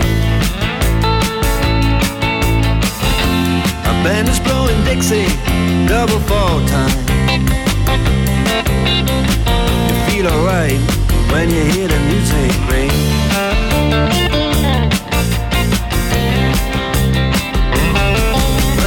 Step inside, but you don't see too many faces. Jazz go down. Competition in other places. But the horns, they blowing that sound. Way on down south. Way on down south, London town.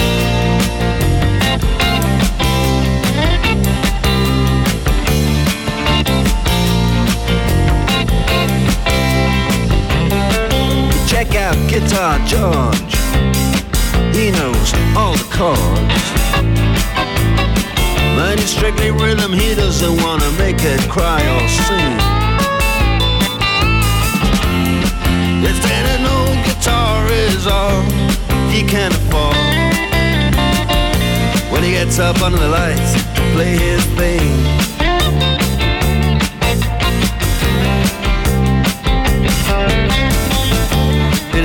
doesn't mind if he doesn't make the scene. He's got a daytime job, he's doing alright He can play the honky tonk like anything. Saving it up Friday night. With the Sultans, with the Sultans of Swing.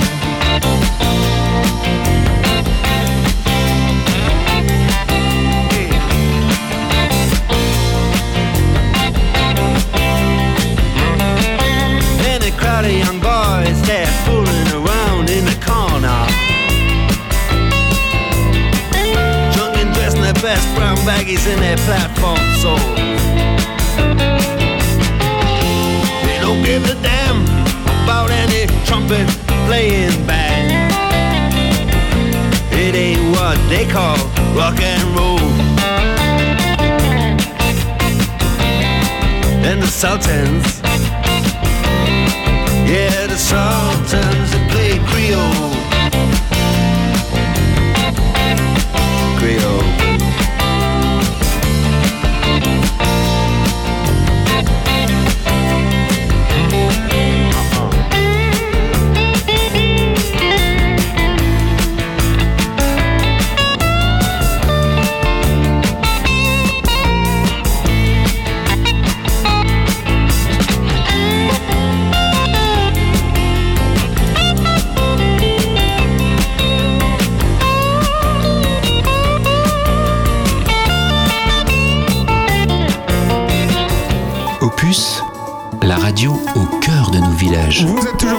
intelligente sur Opus. Merci beaucoup d'être avec nous. C'était euh, Dire Straits, évidemment. On est avec David Nouvelon. Salut David.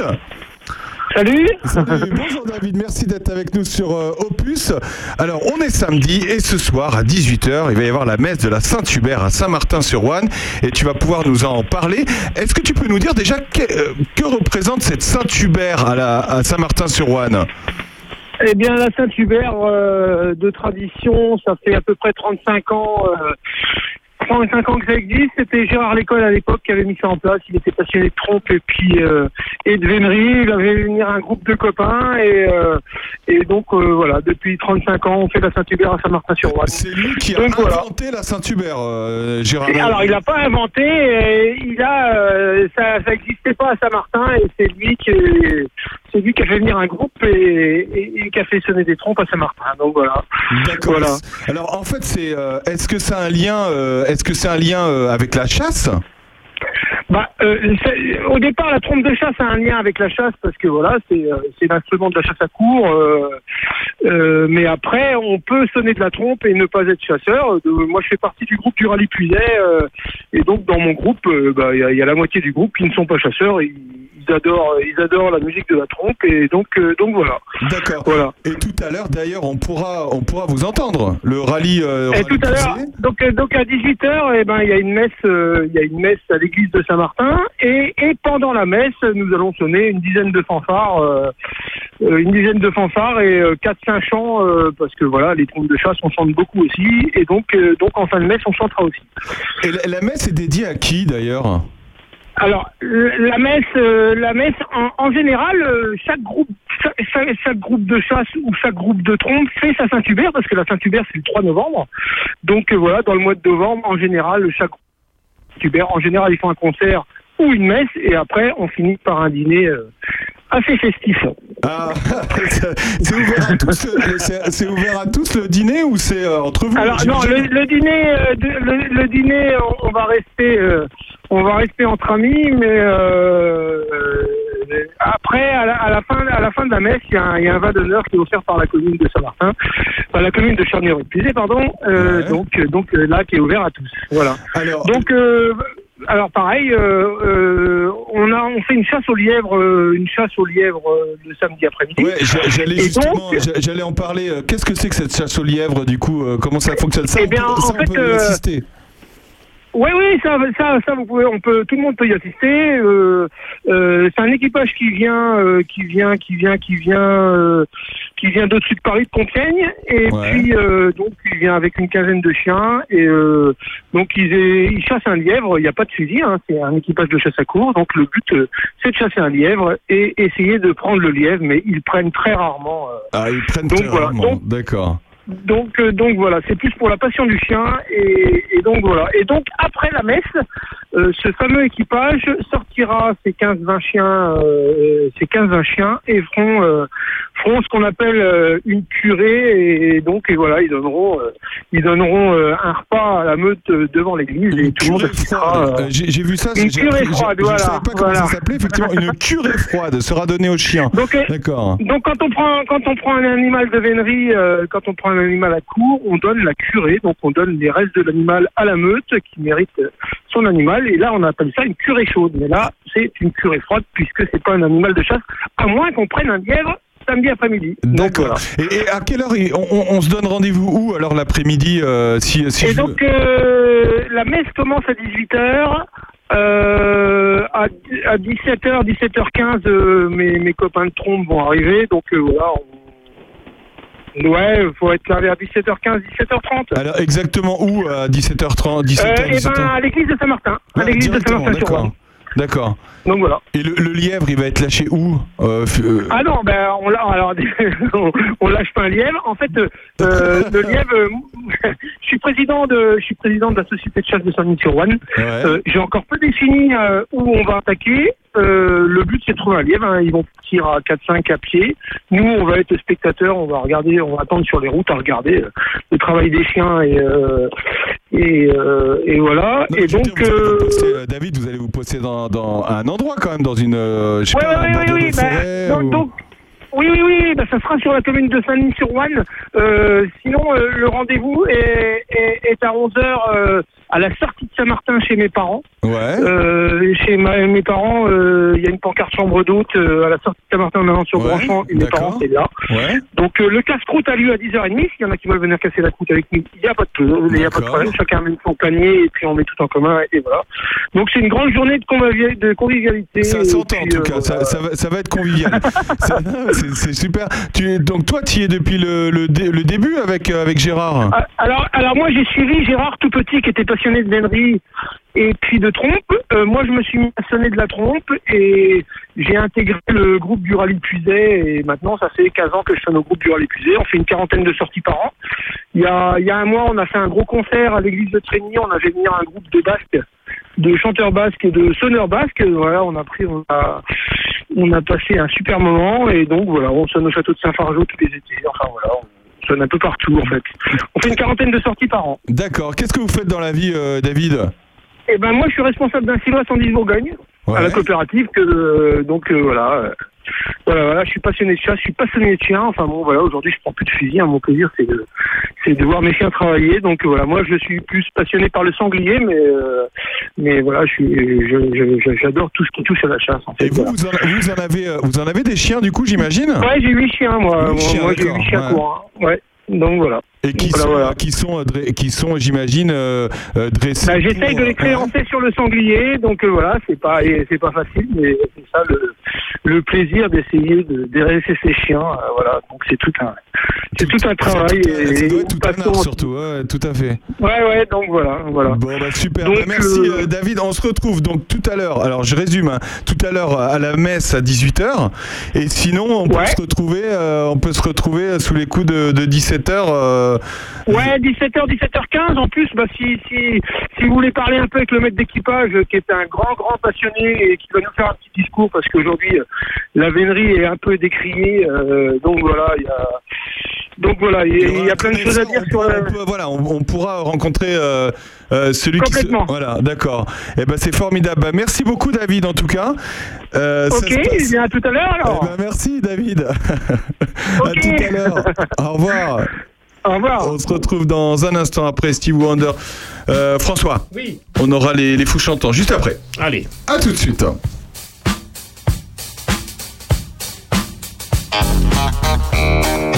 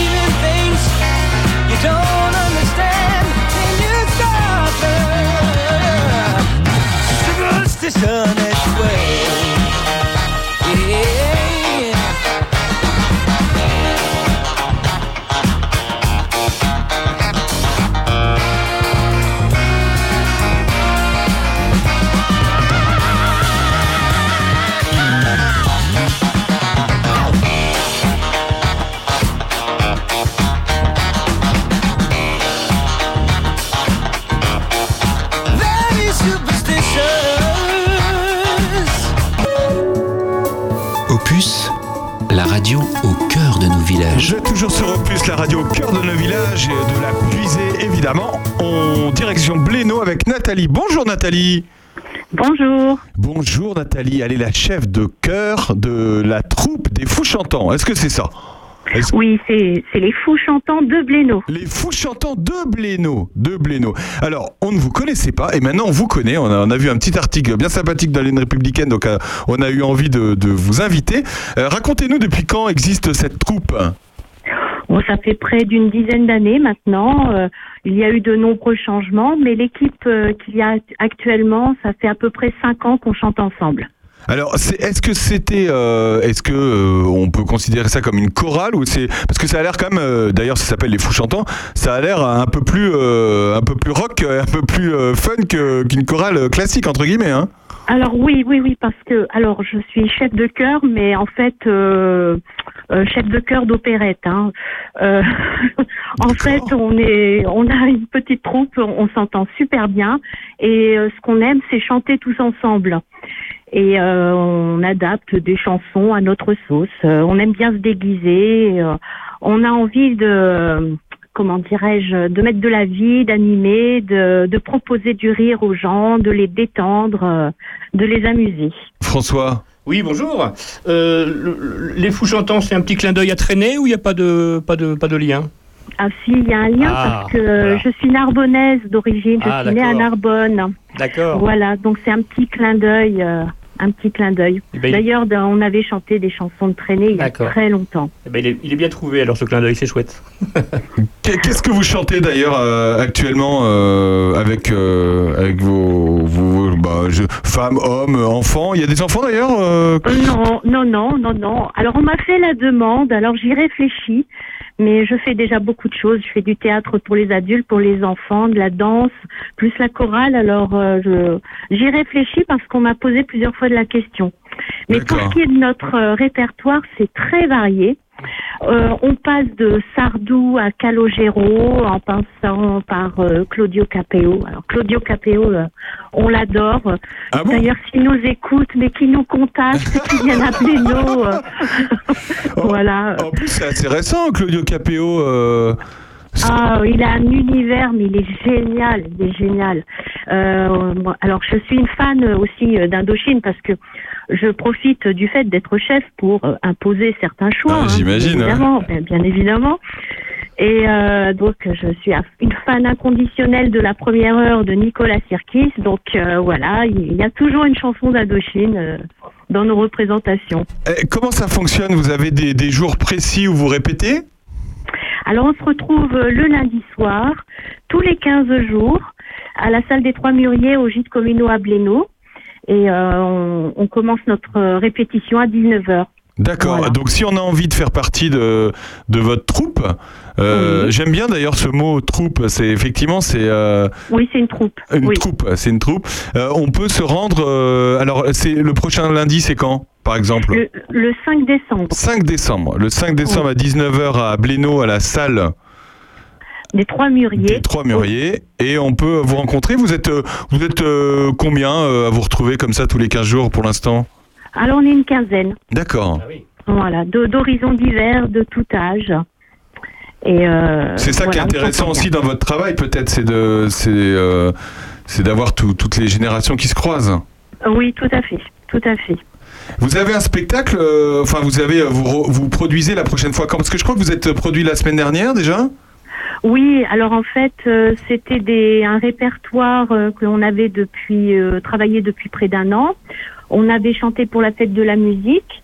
Et puis euh, là, on a fait notre dernière donc à la salle des fêtes de, de. Et le 5 décembre, euh, je vais leur faire de nouvelles propositions. Et euh, pendant plusieurs semaines, on réfléchit, on, on travaille, on voit ce qu'on peut faire parce que bon, des fois, on s'attaque à des chansons euh, et euh, ben, au bout du compte, on se rend compte qu'on n'y arrive pas. Donc euh, voilà, on passe à autre chose. On- voilà, c'est un travail qui prend plusieurs semaines et puis une fois qu'on a bien choisi, alors c'est entre 10 et 15 chansons et une fois qu'on on est sûr de nos choix, et on commence à bien les travailler et puis à les interpréter à notre façon. Et vous, vous, vous chantez euh, accompagné d'instruments de musique ou pas? Non, c'est une bande sonore. Une bande sonore, d'accord. Donc vous êtes, Oui. euh, euh, vous, vous- et vous, vous arrivez à répartir euh, les 15 personnes euh, en fonction des voix, des tessitures, parce que vous êtes, tout le monde est amateur pour le coup. Donc est-ce que on peut On est purement amateurs. on a les graves et les moins graves. D'accord. Voilà. Bon, en tout cas, en, en tout cas, j'ai l'impression qu'on s'amuse bien aussi, et c'est peut-être fait pour ça euh, aussi Ah oui, euh, oui, ce- oui. ce- ces soirées. C'est une parenthèse, c'est vraiment une parenthèse parce que dans cette troupe, on est plusieurs à faire partie euh, de diverses euh, associations. Ouais. Et euh, on a le club de l'amitié notamment. Et ça nous permet de nous voir en dehors euh, de nos associations respectives pour passer un bon moment ensemble. Ah, c'est sympa, ça croise les bénévoles de, de chaque association aussi. Oui. D'accord, ça c'est formidable. Eh ben écoutez, on était ravis de vous avoir. On vous invitera à venir euh, directement dans notre euh, studio euh, pour parler de d'autres associations et puis euh, de, de tout ce que vous faites parce qu'apparemment euh, vous en faites beaucoup. voilà, on vous remercie beaucoup. Euh, Rendez-vous donc le 5 euh, le 5 décembre, hein, c'est ça C'est ça. Le 5 décembre à 19h à la, à la salle de, de Blénaud. Bah, merci beaucoup les fous chantants de Blénaud et puis à bientôt. À bientôt, merci. Euh, tenez, on va vous mettre Claudio Capéo, comme ça, ça va vous faire plaisir. Oh, génial. à bientôt, Nathalie, merci. Merci. Vous êtes toujours dans l'heure intelligente avec nous jusqu'à 13h. À tout de suite. Elle me dit dépêche-toi, t'es encore en retard pour travailler. Tout le monde t'attend, c'est pas le moment d'hésiter. Je lui dis laisse aller, laisse aller.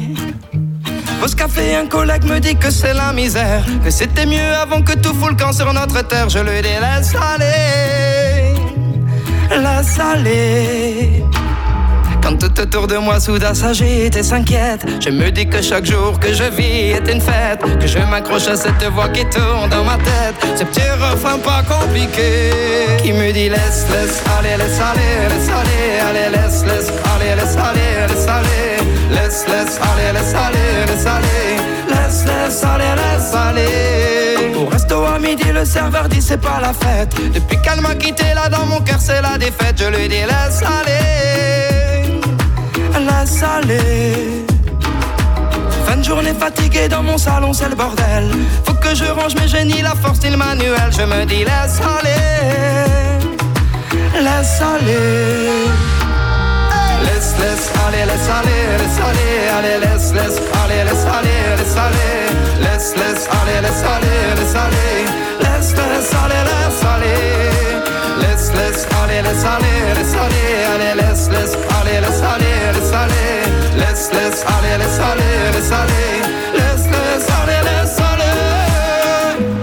Qu'on se le dise quand ça ne va pas. Et si j'oublie, rappelle-le-moi. Je sais, c'est pas toujours facile. Laissez aller les jours fébriles. Laisse aller, laisse aller, allez, laisse, laisse, allez, laisse aller, laisse aller, laisse, laisse, allez, laisse aller, laisse aller, laisse, laisse aller, laisse aller, laisse, allez, laisse aller, laisse aller, allez, laisse, laisse, allez, laisse aller, laisse aller, laisse, laisse, allez, laisse aller, laisse aller, laisse, laisse, allez, laisse aller, laisse, laisse, allez, laisse aller, laisse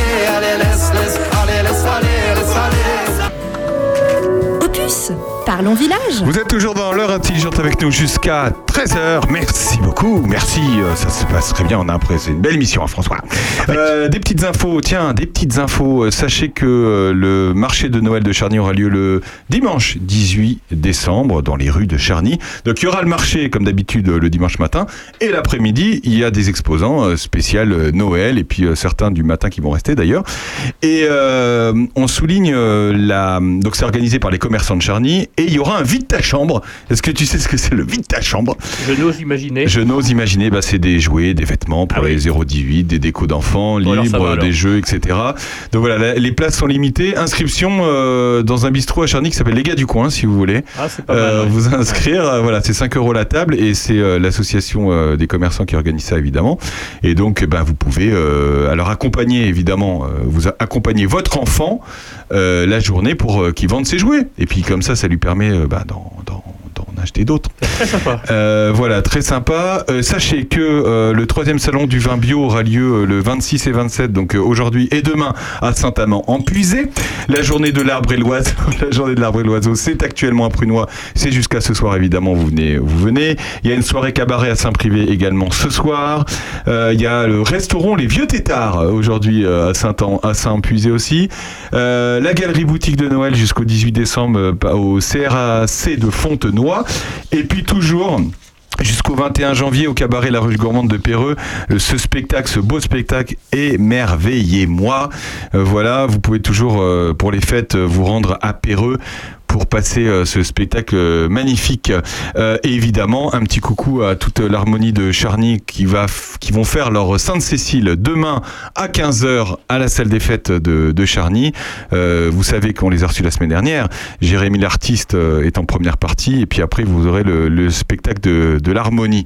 Euh, voilà, bah c'est- pas mal tout ça.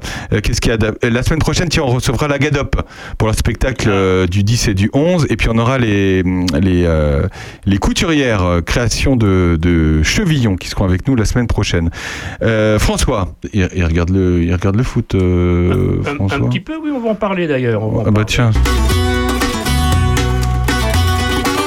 Allez, quitte à se mettre à dos, tous les amoureux du ballon, les fous de ce jeu rigolo. Allez, quitte à prendre un carton. 2022, la Coupe du Monde. Prends le désert pour paysage. Elle abandonne la Coupe immonde. Si elle justifie l'esclavage, comme il s'est tu, messieurs, mesdames, le chant des morts sous les stades. Ce n'est pas un champ de bataille. Bienvenue au désert du Qatar. Eh oui, trio, le mondial au Qatar est lancé. Droit au cœur, droit au but, droit de l'homme. Euh, non, pardon, je me suis trompé. C'est parti, mon kiki, la planète foot est en ébullition. On parle un peu moins de l'Ukraine, des migrants, de la crise environnementale. À chacun selon ses mérites, comme dirait l'autre. Place au grand Raoult de la balle au pied, comme disent nos amis belges, figurant parmi les têtes d'affiche de l'épreuve, mais pourtant difficile vainqueur mercredi passé de la modeste équipe canadienne. Tabernacle, a-t-on entendu au Québec? Non dit à Bruxelles. 32 équipes passées par les qualifications, les favoris sont là, exception faite de l'Italie, éliminée par la Macédoine du Nord. C'est bon la Macédoine. C'est bon la Macédoine. Zizou doit s'en gratter les guitares assurées lors de son passage au Real pour un montant maximal de 60 millions de dollars. Waouh J'aurais dû faire foot et pas langue moderne à la fac. J'aurais pas de canne aujourd'hui et mon pote Marco m'appellerait pas pas de saule. J'avais prévenu pourtant, euh, prévenu pas au sens de Platini, mis en cause dans l'attribution bizarre de ce mondial au Qatar, hein, mais j'ai pas écouté. Que voulez-vous, j'ai préféré les bouquins de Stephen King au jeu de jambes de son homonyme joueur des Seattle Sounders, l'œuvre de Socrate au dribble du légendaire joueur brésilien Socrates, et les écrits américains d'Adam Smith au passage à Tottenham, puis à Bournemouth d'un obscur foutu du même nom. Ça m'apprendra. Bon alors, le Qatar. Le Qatar est une monarchie autoritaire et héréditaire où l'émir est à la fois chef de l'État et chef du gouvernement. Les partis politiques sont interdits. Le Qatar possède un système juridique particulier. La charia est en effet la source principale du droit qatarien, comme prévu de la Constitution. Dans le droit pénal, la loi islamique inspire la législation dans quasiment tous les domaines, y compris le droit des affaires, de la famille, des successions, ainsi que de nombreuses dispositions du droit pénal, y compris celles concernant l'adultère, le vol et le meurtre. Devant la majorité des tribunaux, le témoignage d'une femme vaut la moitié de celui d'un homme, et dans certains cas, le témoignage d'une femme ne peut être entendu. Les châtiments corporels font, partie intégrale du droit pénal qatarien, en vertu de leur interprétation dite emballée de la charia. Ainsi, la peine de flagellation est prévue pour la consommation d'alcool et de relations sexuelles hors mariage ou homosexuelles. L'article 88 du Code pénal du Qatar prévoit une peine de 100 coups de fouet pour un couple adultère constitué d'une femme et d'un homme musulman. La peine de mort est prévue lorsqu'il s'agit d'une femme musulmane et d'un homme non musulman. La lapidation est elle aussi prévue pour certaines inf- infractions. La peine de mort est prévue par exemple pour l'apostasie et, pour les musulmans homosexuels. Le blasphème est passible de 7 ans de prison et le prosélytisme peut être par une, peut-être par une peine allant jusqu'à 10 années d'incarcération, le rêve. La consommation d'alcool n'est légale au Qatar que sous certaines conditions très strictes. Ainsi, les hôtels de luxe sont autorisés à vendre de l'alcool à leurs clients non musulmans. Comme indiqué plus haut, la consommation d'alcool par un musulman est formellement interdite et punissable par une peine de flagellation ou de déportation. Les résidents non musulmans peuvent obtenir quand même un permis pour acheter de l'alcool pour leur consommation personnelle. En ce qui concerne le droit du travail et de l'immigration, les visas du travail au Qatar sont octroyés selon le système du sponsorship. Tout étranger souhaitant vivre et travailler au Qatar doit être ainsi sponsorisé par un citoyen qatari. Le sponsor a le droit d'annuler le permis de résidence ou de travail sans motif, de refuser au travailleur un changement d'employeur, de dénoncer le travailleur comme fugitif, de lui confisquer son passeport, le rêve qatarien. L'ambassadrice du Népal au Qatar, Maya Kumari Sharma, a décrit l'Amara comme une prison à ciel ouvert. Le Qatar n'a pas de normes en matière de santé du travail. Les blessures, et maladies liées au travail sont la troisième cause de mort accidentelle la plus fréquente. Voilà, voilà, voilà. Ce message vous a été offert par l'Office de tourisme du Qatar. Voilà. C'est donc là qu'a lieu la 22e édition de la Coupe du Monde de football, dans des stades construits pour l'occasion et qui ne serviront sans doute pas à grand-chose après. Stades climatisés où des spectateurs se plaignent d'avoir froid, au Qatar. hein. Stade encore où bien des travailleurs étrangers seraient morts lors des travaux. Et où, première mondiale, certaines personnes du public local sont plus riches que les joueurs célèbres à la baballe. Incroyable, non? Voilà, voilà, voilà. Bon, après, on s'est bien cogné la Coupe du Monde en 1978 en Argentine, les JO de Pékin été en 2008 et hiver en 2022. Euh, et il y a 4 ans, la Coupe du Monde de foot, c'était chez Vladimir. Il ne faut quand même pas qu'on l'oublie non plus. hein. L'évolution me semble normale. Tout ça, c'est bien à l'image de notre époque. Du monde de malheur que nous nous forgeons en nous attendant à tout sans nous préparer à rien. Et pourtant, et pourtant, et pourtant, pourtant, je n'aime que toi, ballon rond. Oui, pourtant, ce premier mondial hivernal promet d'être passionnant. En voici quelques raisons. La première raison, c'est qu'on ne peut que se réjouir de l'absence de l'Italie. Je ne sais pas si vous êtes comme moi, mais moi je suis un petit peu revanchard depuis 2006. hein, voilà. la deuxième raison, c'est que c'est la dernière compétition pour Ronaldo et Messi. Les deux légendes sacrées du, du portugais et de l'argentin, à eux deux, 12 fois ballon d'or. La troisième fois, c'est quand même pour voir du foot en hiver, c'est rare. Hein c'est démodé les, les matchs dans la chaleur de l'été, c'est old school. Maintenant, on peut regarder les matchs sur le, sur le principe canapé, canapé, plaid, écharpe. C'est sympa, non? Et en plus, la finale aura lieu la veille du réveillon. On va- je vais éviter belle maman. Comment ça Non, c'est pas le 18 là, la finale La finale, non, je crois que c'est le 23, non Ah, je pensais que c'était le 18. Ah bon, ou alors, ou- ou alors je me trompe. En tout cas, que la fête commence, on va bien s'amuser. Autre euh, raison de quand même d'apprécier ce mondial, c'est que c'est la mondiale quand même qui est assez indécis. Il y a quelques favoris, mais enfin, les championnats nationaux sont à peine bouclés, le mondial commence, les sélectionneurs, ils auront eu à peine une semaine pour préparer les joueurs et tout, donc ça laisse, euh, alors peut-être pas possible la victoire d'un petit pays, mais un outsider peut tirer son épingle du jeu. Je vous, je vous conseille de miser sur la Belgique.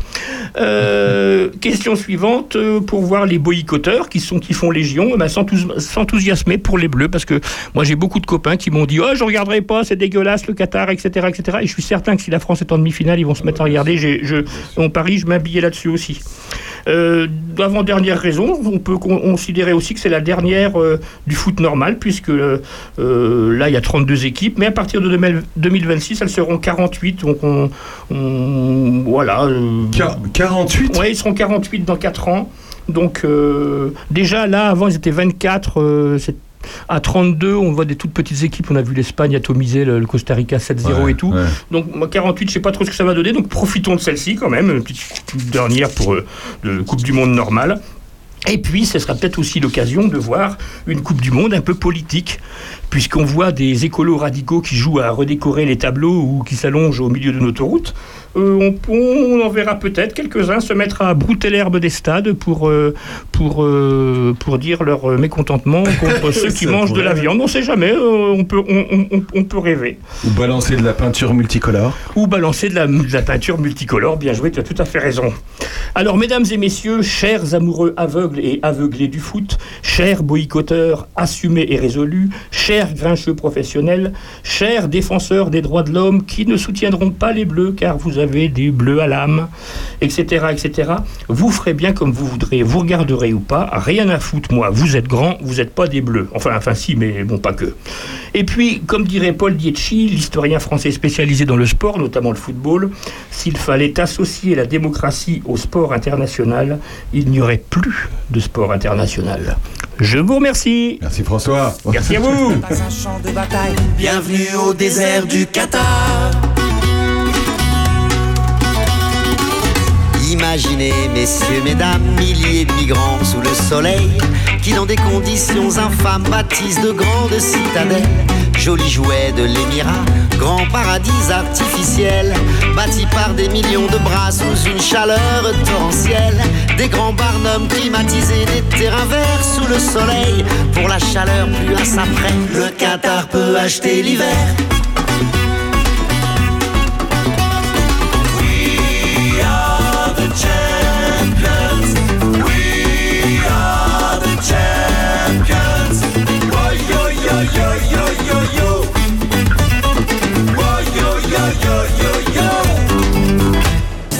Parlons village.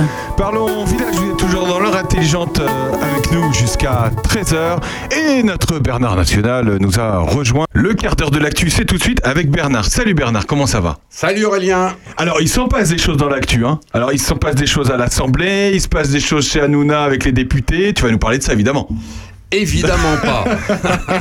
Je le savais. Franchement, euh, oui, ça s'appelle le quart d'heure de l'actu, et on va dire peut-être, euh, oui, vous allez nous reparler de l'Ukraine. Mais franchement, entre euh, les, les bisbilles euh, vulgaires, insupportables entre euh, Cyril Hanouna et le député Louis Boyard, le- le- les histoires de corrida, les histoires de- d'inscription de, l'IVG dans la Constitution et le chahut général à l'Assemblée, tu vas la fermer, etc., etc. Franchement. Quand vous voyez ce qui se passe en ce moment en Ukraine, où il y a le quart de la population qui est dans le noir, la moitié de cette population de 44 millions d'habitants qui sont comme, comme vous et moi, qui sont absolument européens, normaux, euh, vivant dans un pays moderne, et qui n'ont ni chauffage, ni eau potable, ni électricité. Vous vous rendez compte de, de- de ce qui se passe là?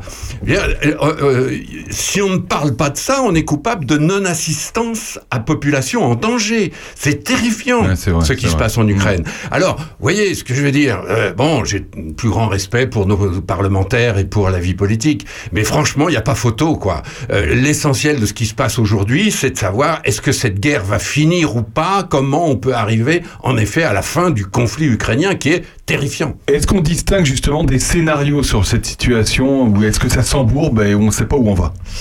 Alors c'est très très difficile. Je veux dire, il faut être clair. hein, aucun d'entre nous n'est n'est Madame Soleil. Euh, il faut simplement aligner les éléments concrets pour essayer d'en faire des scénarios qui, pour anticiper ce qui peut se passer, pour essayer d'aller dans le bon sens. Alors moi j'en vois deux majeurs et vous allez voir que ça va pas nous remonter le moral. Le premier scénario, c'est que euh, Poutine qu'on voit de plus en plus affaibli. Ça, c'est tout à fait clair. On voit encore là, dans ce qui se passe en Arménie, il y a la réunion de tous les chefs d'État de toute cette partie, euh, Kazakhstan, Kirghizie, Arménie, etc. Et on voit bien que Poutine tient de moins en moins son rôle de tsar. Il est de plus en plus contesté, donc on voit bien qu'il est réellement en sursis. La, la question, c'est de savoir qui peut euh, virer Poutine. Et là, il faut pas rêver. Ça ne sera pas la population. Ça, ça n'existe pas Il là-bas. peut pas décider de partir. Alors lui-même, non, on n'imagine pas. Lui, il va jusqu'au bout. Et vous savez, c'est une parenthèse, mais euh, c'est dans la mentalité russe, ça. On a le temps. Il faudra 10 ans, 20 ans, 30 ans peut-être pour annihiler la nation ukrainienne, mais on y arrivera. Il y a quatre jours euh, sur BFM TV, il y avait ce vice-président de la Douma. La Douma, c'est le Parlement russe. Ce vice-président de la Douma, francophone, qui s'appelle Piotr Tolstoï, expliquait que ça prendra le temps qu'il faudra, mais on ira jusqu'à Kiev et jusqu'à la frontière polonaise. Tout le reste, c'est du pipeau. Les, les, les Russes, aujourd'hui, et encore une fois, c'est le vice-président de la Douma, hein, c'est pas n'importe qui, hein, disent on, quoi que- on prendra le temps qu'il faut, 50 ans qu'il faut, mais on récupérera l'Ukraine et on mettra une croix sur la nation ukrainienne. Il n'y a pas de nation ukrainienne pour les Russes, et donc, eh ben, si ça prend 50 ans, ça prendra 50 ans. Mais 50 ans, lui, il sera plus là, celui qui dit ça. Est-ce que les générations derrière ont envie de ça, ont envie de cette invasion comme ça jusqu'au bout, là? Alors c'est la grande difficulté parce que bien entendu autour de Poutine euh, il y a des gens qui se disent ça va trop- ça va pas on recule euh, on, on va dans le mur on va transformer la Russie en une espèce de, gigantesque Corée du Nord isolée du, reste du monde etc. La question c'est autant il n'est pas question que la population même des manifs prennent d'assaut le Kremlin ça n'existe pas ça c'est vraiment euh, totalement totalement exclu donc oublions la population et les émeutes. Euh, on peut pas imaginer non plus que l'armée prenne le pouvoir ou que les démocrates, euh, ceux qui restent en tout cas, parce que la plupart des démocrates ils sont quand même à l'étranger maintenant ou en prison, que des démocrates arrivent à prendre le pouvoir. Ça n'existe pas tout ça.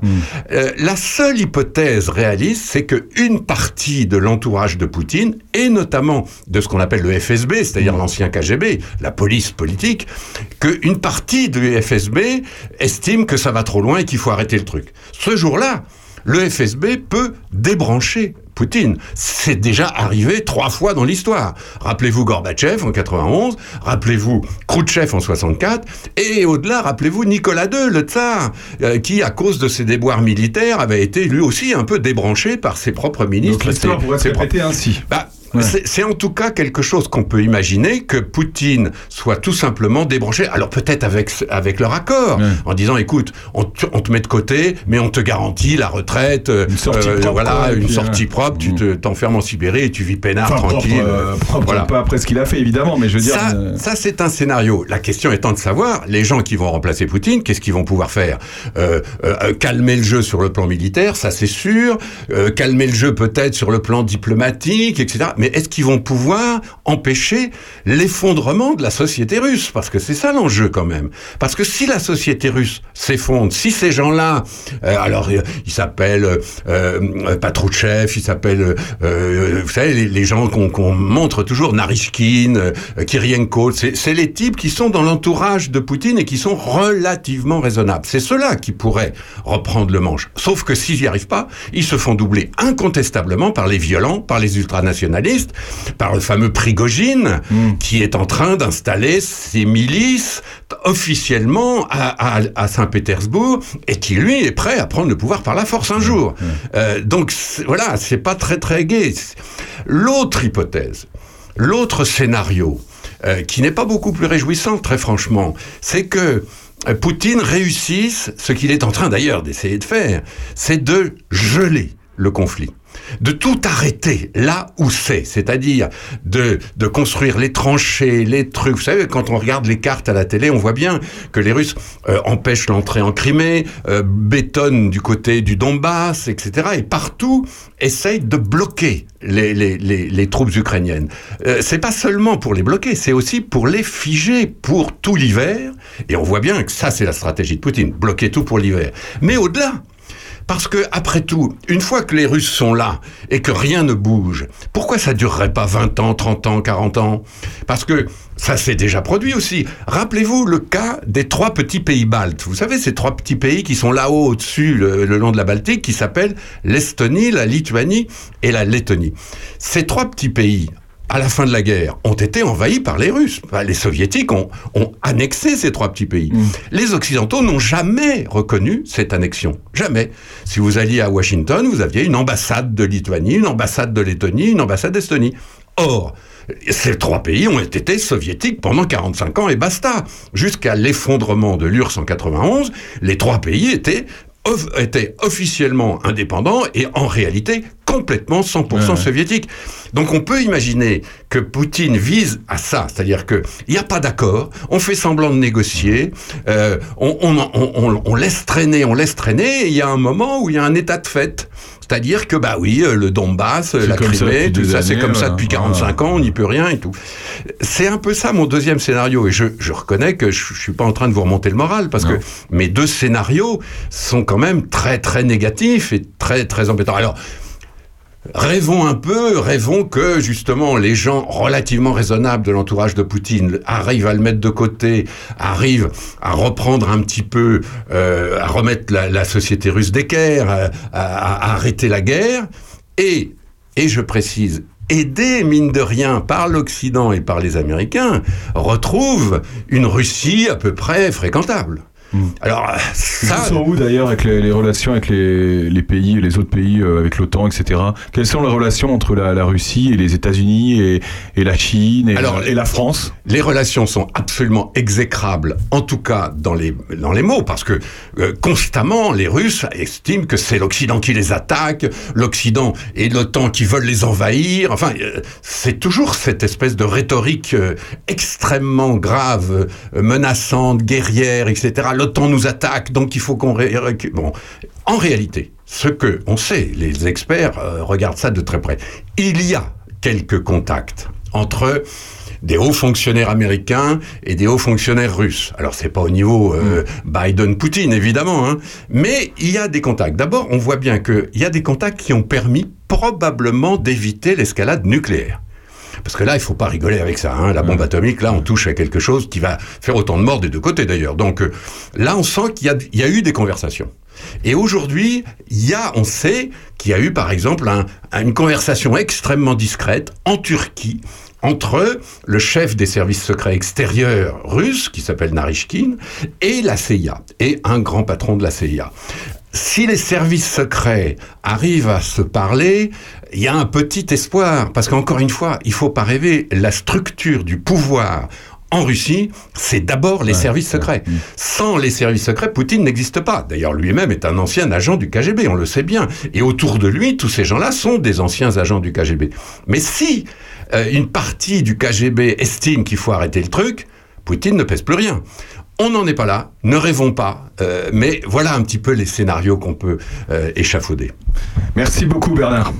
À la semaine prochaine À la semaine prochaine Ah, C'est la fin de cette émission. François? Yes On a parlé pompiers. On a parlé pompiers. Ah, C'était super intéressant avec Laurent Jouvet, avec euh, Patrick Tavelin. On a parlé euh, de la Saint-Hubert, c'est ce soir à, Saint-Hubert. 17, euh, à 18h ce soir. Les fous chantants. Et les fous chantants. On a même parlé foot. alors, Ah, ah. On se retrouve la semaine prochaine, comme je disais tout à l'heure. On aura les couturières de Chevillon et puis on aura Jean-Marie Lecoq et euh, Monsieur Ponce, Patrick Ponce, très bien. pour euh, la GADOP. Bah, merci beaucoup, à la semaine prochaine. Euh, Sandrine Manteau, on n'a pas eu le temps de t'appeler, mais t'inquiète pas, la semaine prochaine, t'auras intérêt à nous raconter pourquoi t'étais pas là. On va se rattraper. On va se rattraper. À la semaine prochaine. Et on va t'attraper. Bon week-end à tous. Salut.